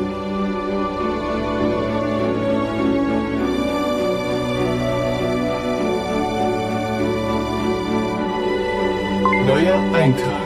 Am Morgen habe ich Jen noch vor dem Frühstück auf den neuesten Stand bezüglich meiner möglichen akademischen Zukunft gebracht und bin dann die Auftragsliste des Tages durchgegangen. Heute sollte es nur ein kleiner Gastransport zur Finlay Station werden. Während ich die Vorkehrungen für meine Arbeit traf, kam Vater herein und berichtete Erfreuliches. Hey Vater, was gibt's? Onkel Hagen kommt zu Besuch. Schon heute Abend. Scheinbar will er etwas mit uns besprechen. Ich wünschte Vater viel Spaß bei diesem Besuch, denn ich ging davon aus, nicht rechtzeitig zum Abendessen auf die Station zurückgekehrt zu sein. Es ist sehr wichtig, dass du dabei bist, glaube ich. Hagen hat ausdrücklich auf deine Anwesenheit bestanden. Komisch. Was soll das bedeuten? Hat Jen Onkel Hagen vielleicht gebeten, auf Vater einzureden? Ihn davon zu überzeugen, mich ziehen zu lassen? Nun denn, ich sollte mich beeilen und mich auf den Weg zur Finlay Station machen. Ich lasse die Ventum von K3PO beladen und führe schon mal die Maschinenchecks durch. Oh, gerade habe ich eine Nachricht von Jen erhalten. Ich höre sie mir unterwegs an. Neuer Eintrag. Ich bin an Bord der Ventum 4 und habe den Kurs gesetzt. K3PO übernimmt den langweiligen Teil des Fluges. Nun habe ich Zeit, mir die Nachricht von Jen anzuhören. Hey, Brüderchen! Mit so einer schnellen Antwort hast du wohl nicht gerechnet, wie? Tja, ich stecke in voller Überraschung. Die Mechanikprüfung ist zwar noch nicht gelaufen, aber heute haben wir einen Tag Erholungsurlaub. Was läge da also näher, als meinem Lieblingsbruder eine Nachricht zu schreiben? Ich äh, fliege nachher mit Kayla zu ein paar Freunden, um zu feiern. Moment, Kayla? Ich glaube, ich habe dir von Kayla noch gar nicht erzählt, oder? Äh, vielleicht ist sie ein wenig daran schuld, dass ich mich ein paar Wochen nur äh, selten gemeldet habe. Ein paar Wochen? Selten? Monate? Gar nicht. Aber nun ja. Sie macht mit mir die Pilotenausbildung, ist aber erst später zu unserer Ausbildungsgruppe gestoßen. Ähm, ihr damaliger Ausbildungsleiter ist bei einem Angriff auf Scarif gestorben und seine Rekruten wurden auf andere Ausbilder umverteilt. Scarif? Das ist nicht allzu weit entfernt von Kyrene Station. Ich wusste gar nicht, dass dort ein Angriff stattgefunden hatte. Ich war noch nie dort, habe mir aber sagen lassen, es sei ein sehr ansehnlicher und klimatisch ansprechender Planet. Wer steckte wohl hinter diesem Angriff? Piraten? Die Rebellion gegen das Imperium? Leicht beunruhigend, sollten sich tatsächlich Piraten frei in diesem Sektor umherbewegen und womöglich schwach bewaffnete Stationen wie diese plündern. Ich werde Vater später mal darauf ansprechen. Ich hoffe, du wirst sie mal kennenlernen. Sie ist ein Spitzentyp, wenn du verstehst, was ich meine. Langes, braunes Haar, tolle Beine. Und sie ist verdammt clever. Kayla lässt sich von keinem Ausbilder so leicht etwas vormachen. Naja, wie auch immer. Äh, sie hat mir die Augen geöffnet, was einige Dinge, die hier so abgehen, betrifft. Gestern Abend äh, ist etwas passiert. Was du denkst, du kleines unreifes Baby. Ich denke überhaupt nichts. Was soll ich schon denken? Meine Erfahrungen mit Frauen beschränken sich größtenteils auf die Herausgabe von Frachtinformationen an junge weibliche Offiziere bei Routinekontrollen imperialer Streifen. Nun, ich habe Dinge von ihr gehört, die ich unglaublich finde. Aber ich weiß, dass sie die Wahrheit sagt. Ich weiß, das klingt jetzt alles ziemlich mysteriös, ähm, aber ich erzähle dir bald mehr davon. Bitte erzähl dir Dad nichts von diesem Ding. Am besten erzählst du niemandem davon. Okay? Hab dich lieb. Eigentlich hatte ich in der Nachricht Hinweise auf Onkel Hagens Gründe erwartet, uns heute einen scheinbar dringenden Besuch abstatten zu müssen. Nun habe ich nur Fragen. Viele Fragen. Ähm, hier spricht Station Finlay, Code FS443. Bitte identifizieren Sie sich und nennen Sie uns den Grund Ihrer Landeanfrage. Ich habe doch noch gar keine Anfrage gestellt. Ich war so frei. warf K3PO ein. Nun denn, ähm, hier ist die Ventum 4 mit einer Gaslieferung an Finlay Station. Transportcode KS 80314. Äh, alles klar, Ventum 4. Landeerlaubnis für Landebuff 3, Sektion 44 erteilt. Okay, K3, kannst du bitte die Landetriebwerke aktivieren und das Andockmanöver starten? Ich kann und ich werde. Und jetzt habe ich. Sag mal, hast du irgendwas über einen Angriff auf Scarif gehört? Nein, mir ist nichts über einen Angriff bekannt. Dir? Nein, sonst würde ich vermutlich nicht fragen. Was hältst du von dem, was Jen erzählt hat? Leider bin ich nicht befähigt, menschliche Verhaltensweisen zu analysieren. Ja, hast du ein Glück. Oh ja, ich bin durch und durch zufrieden.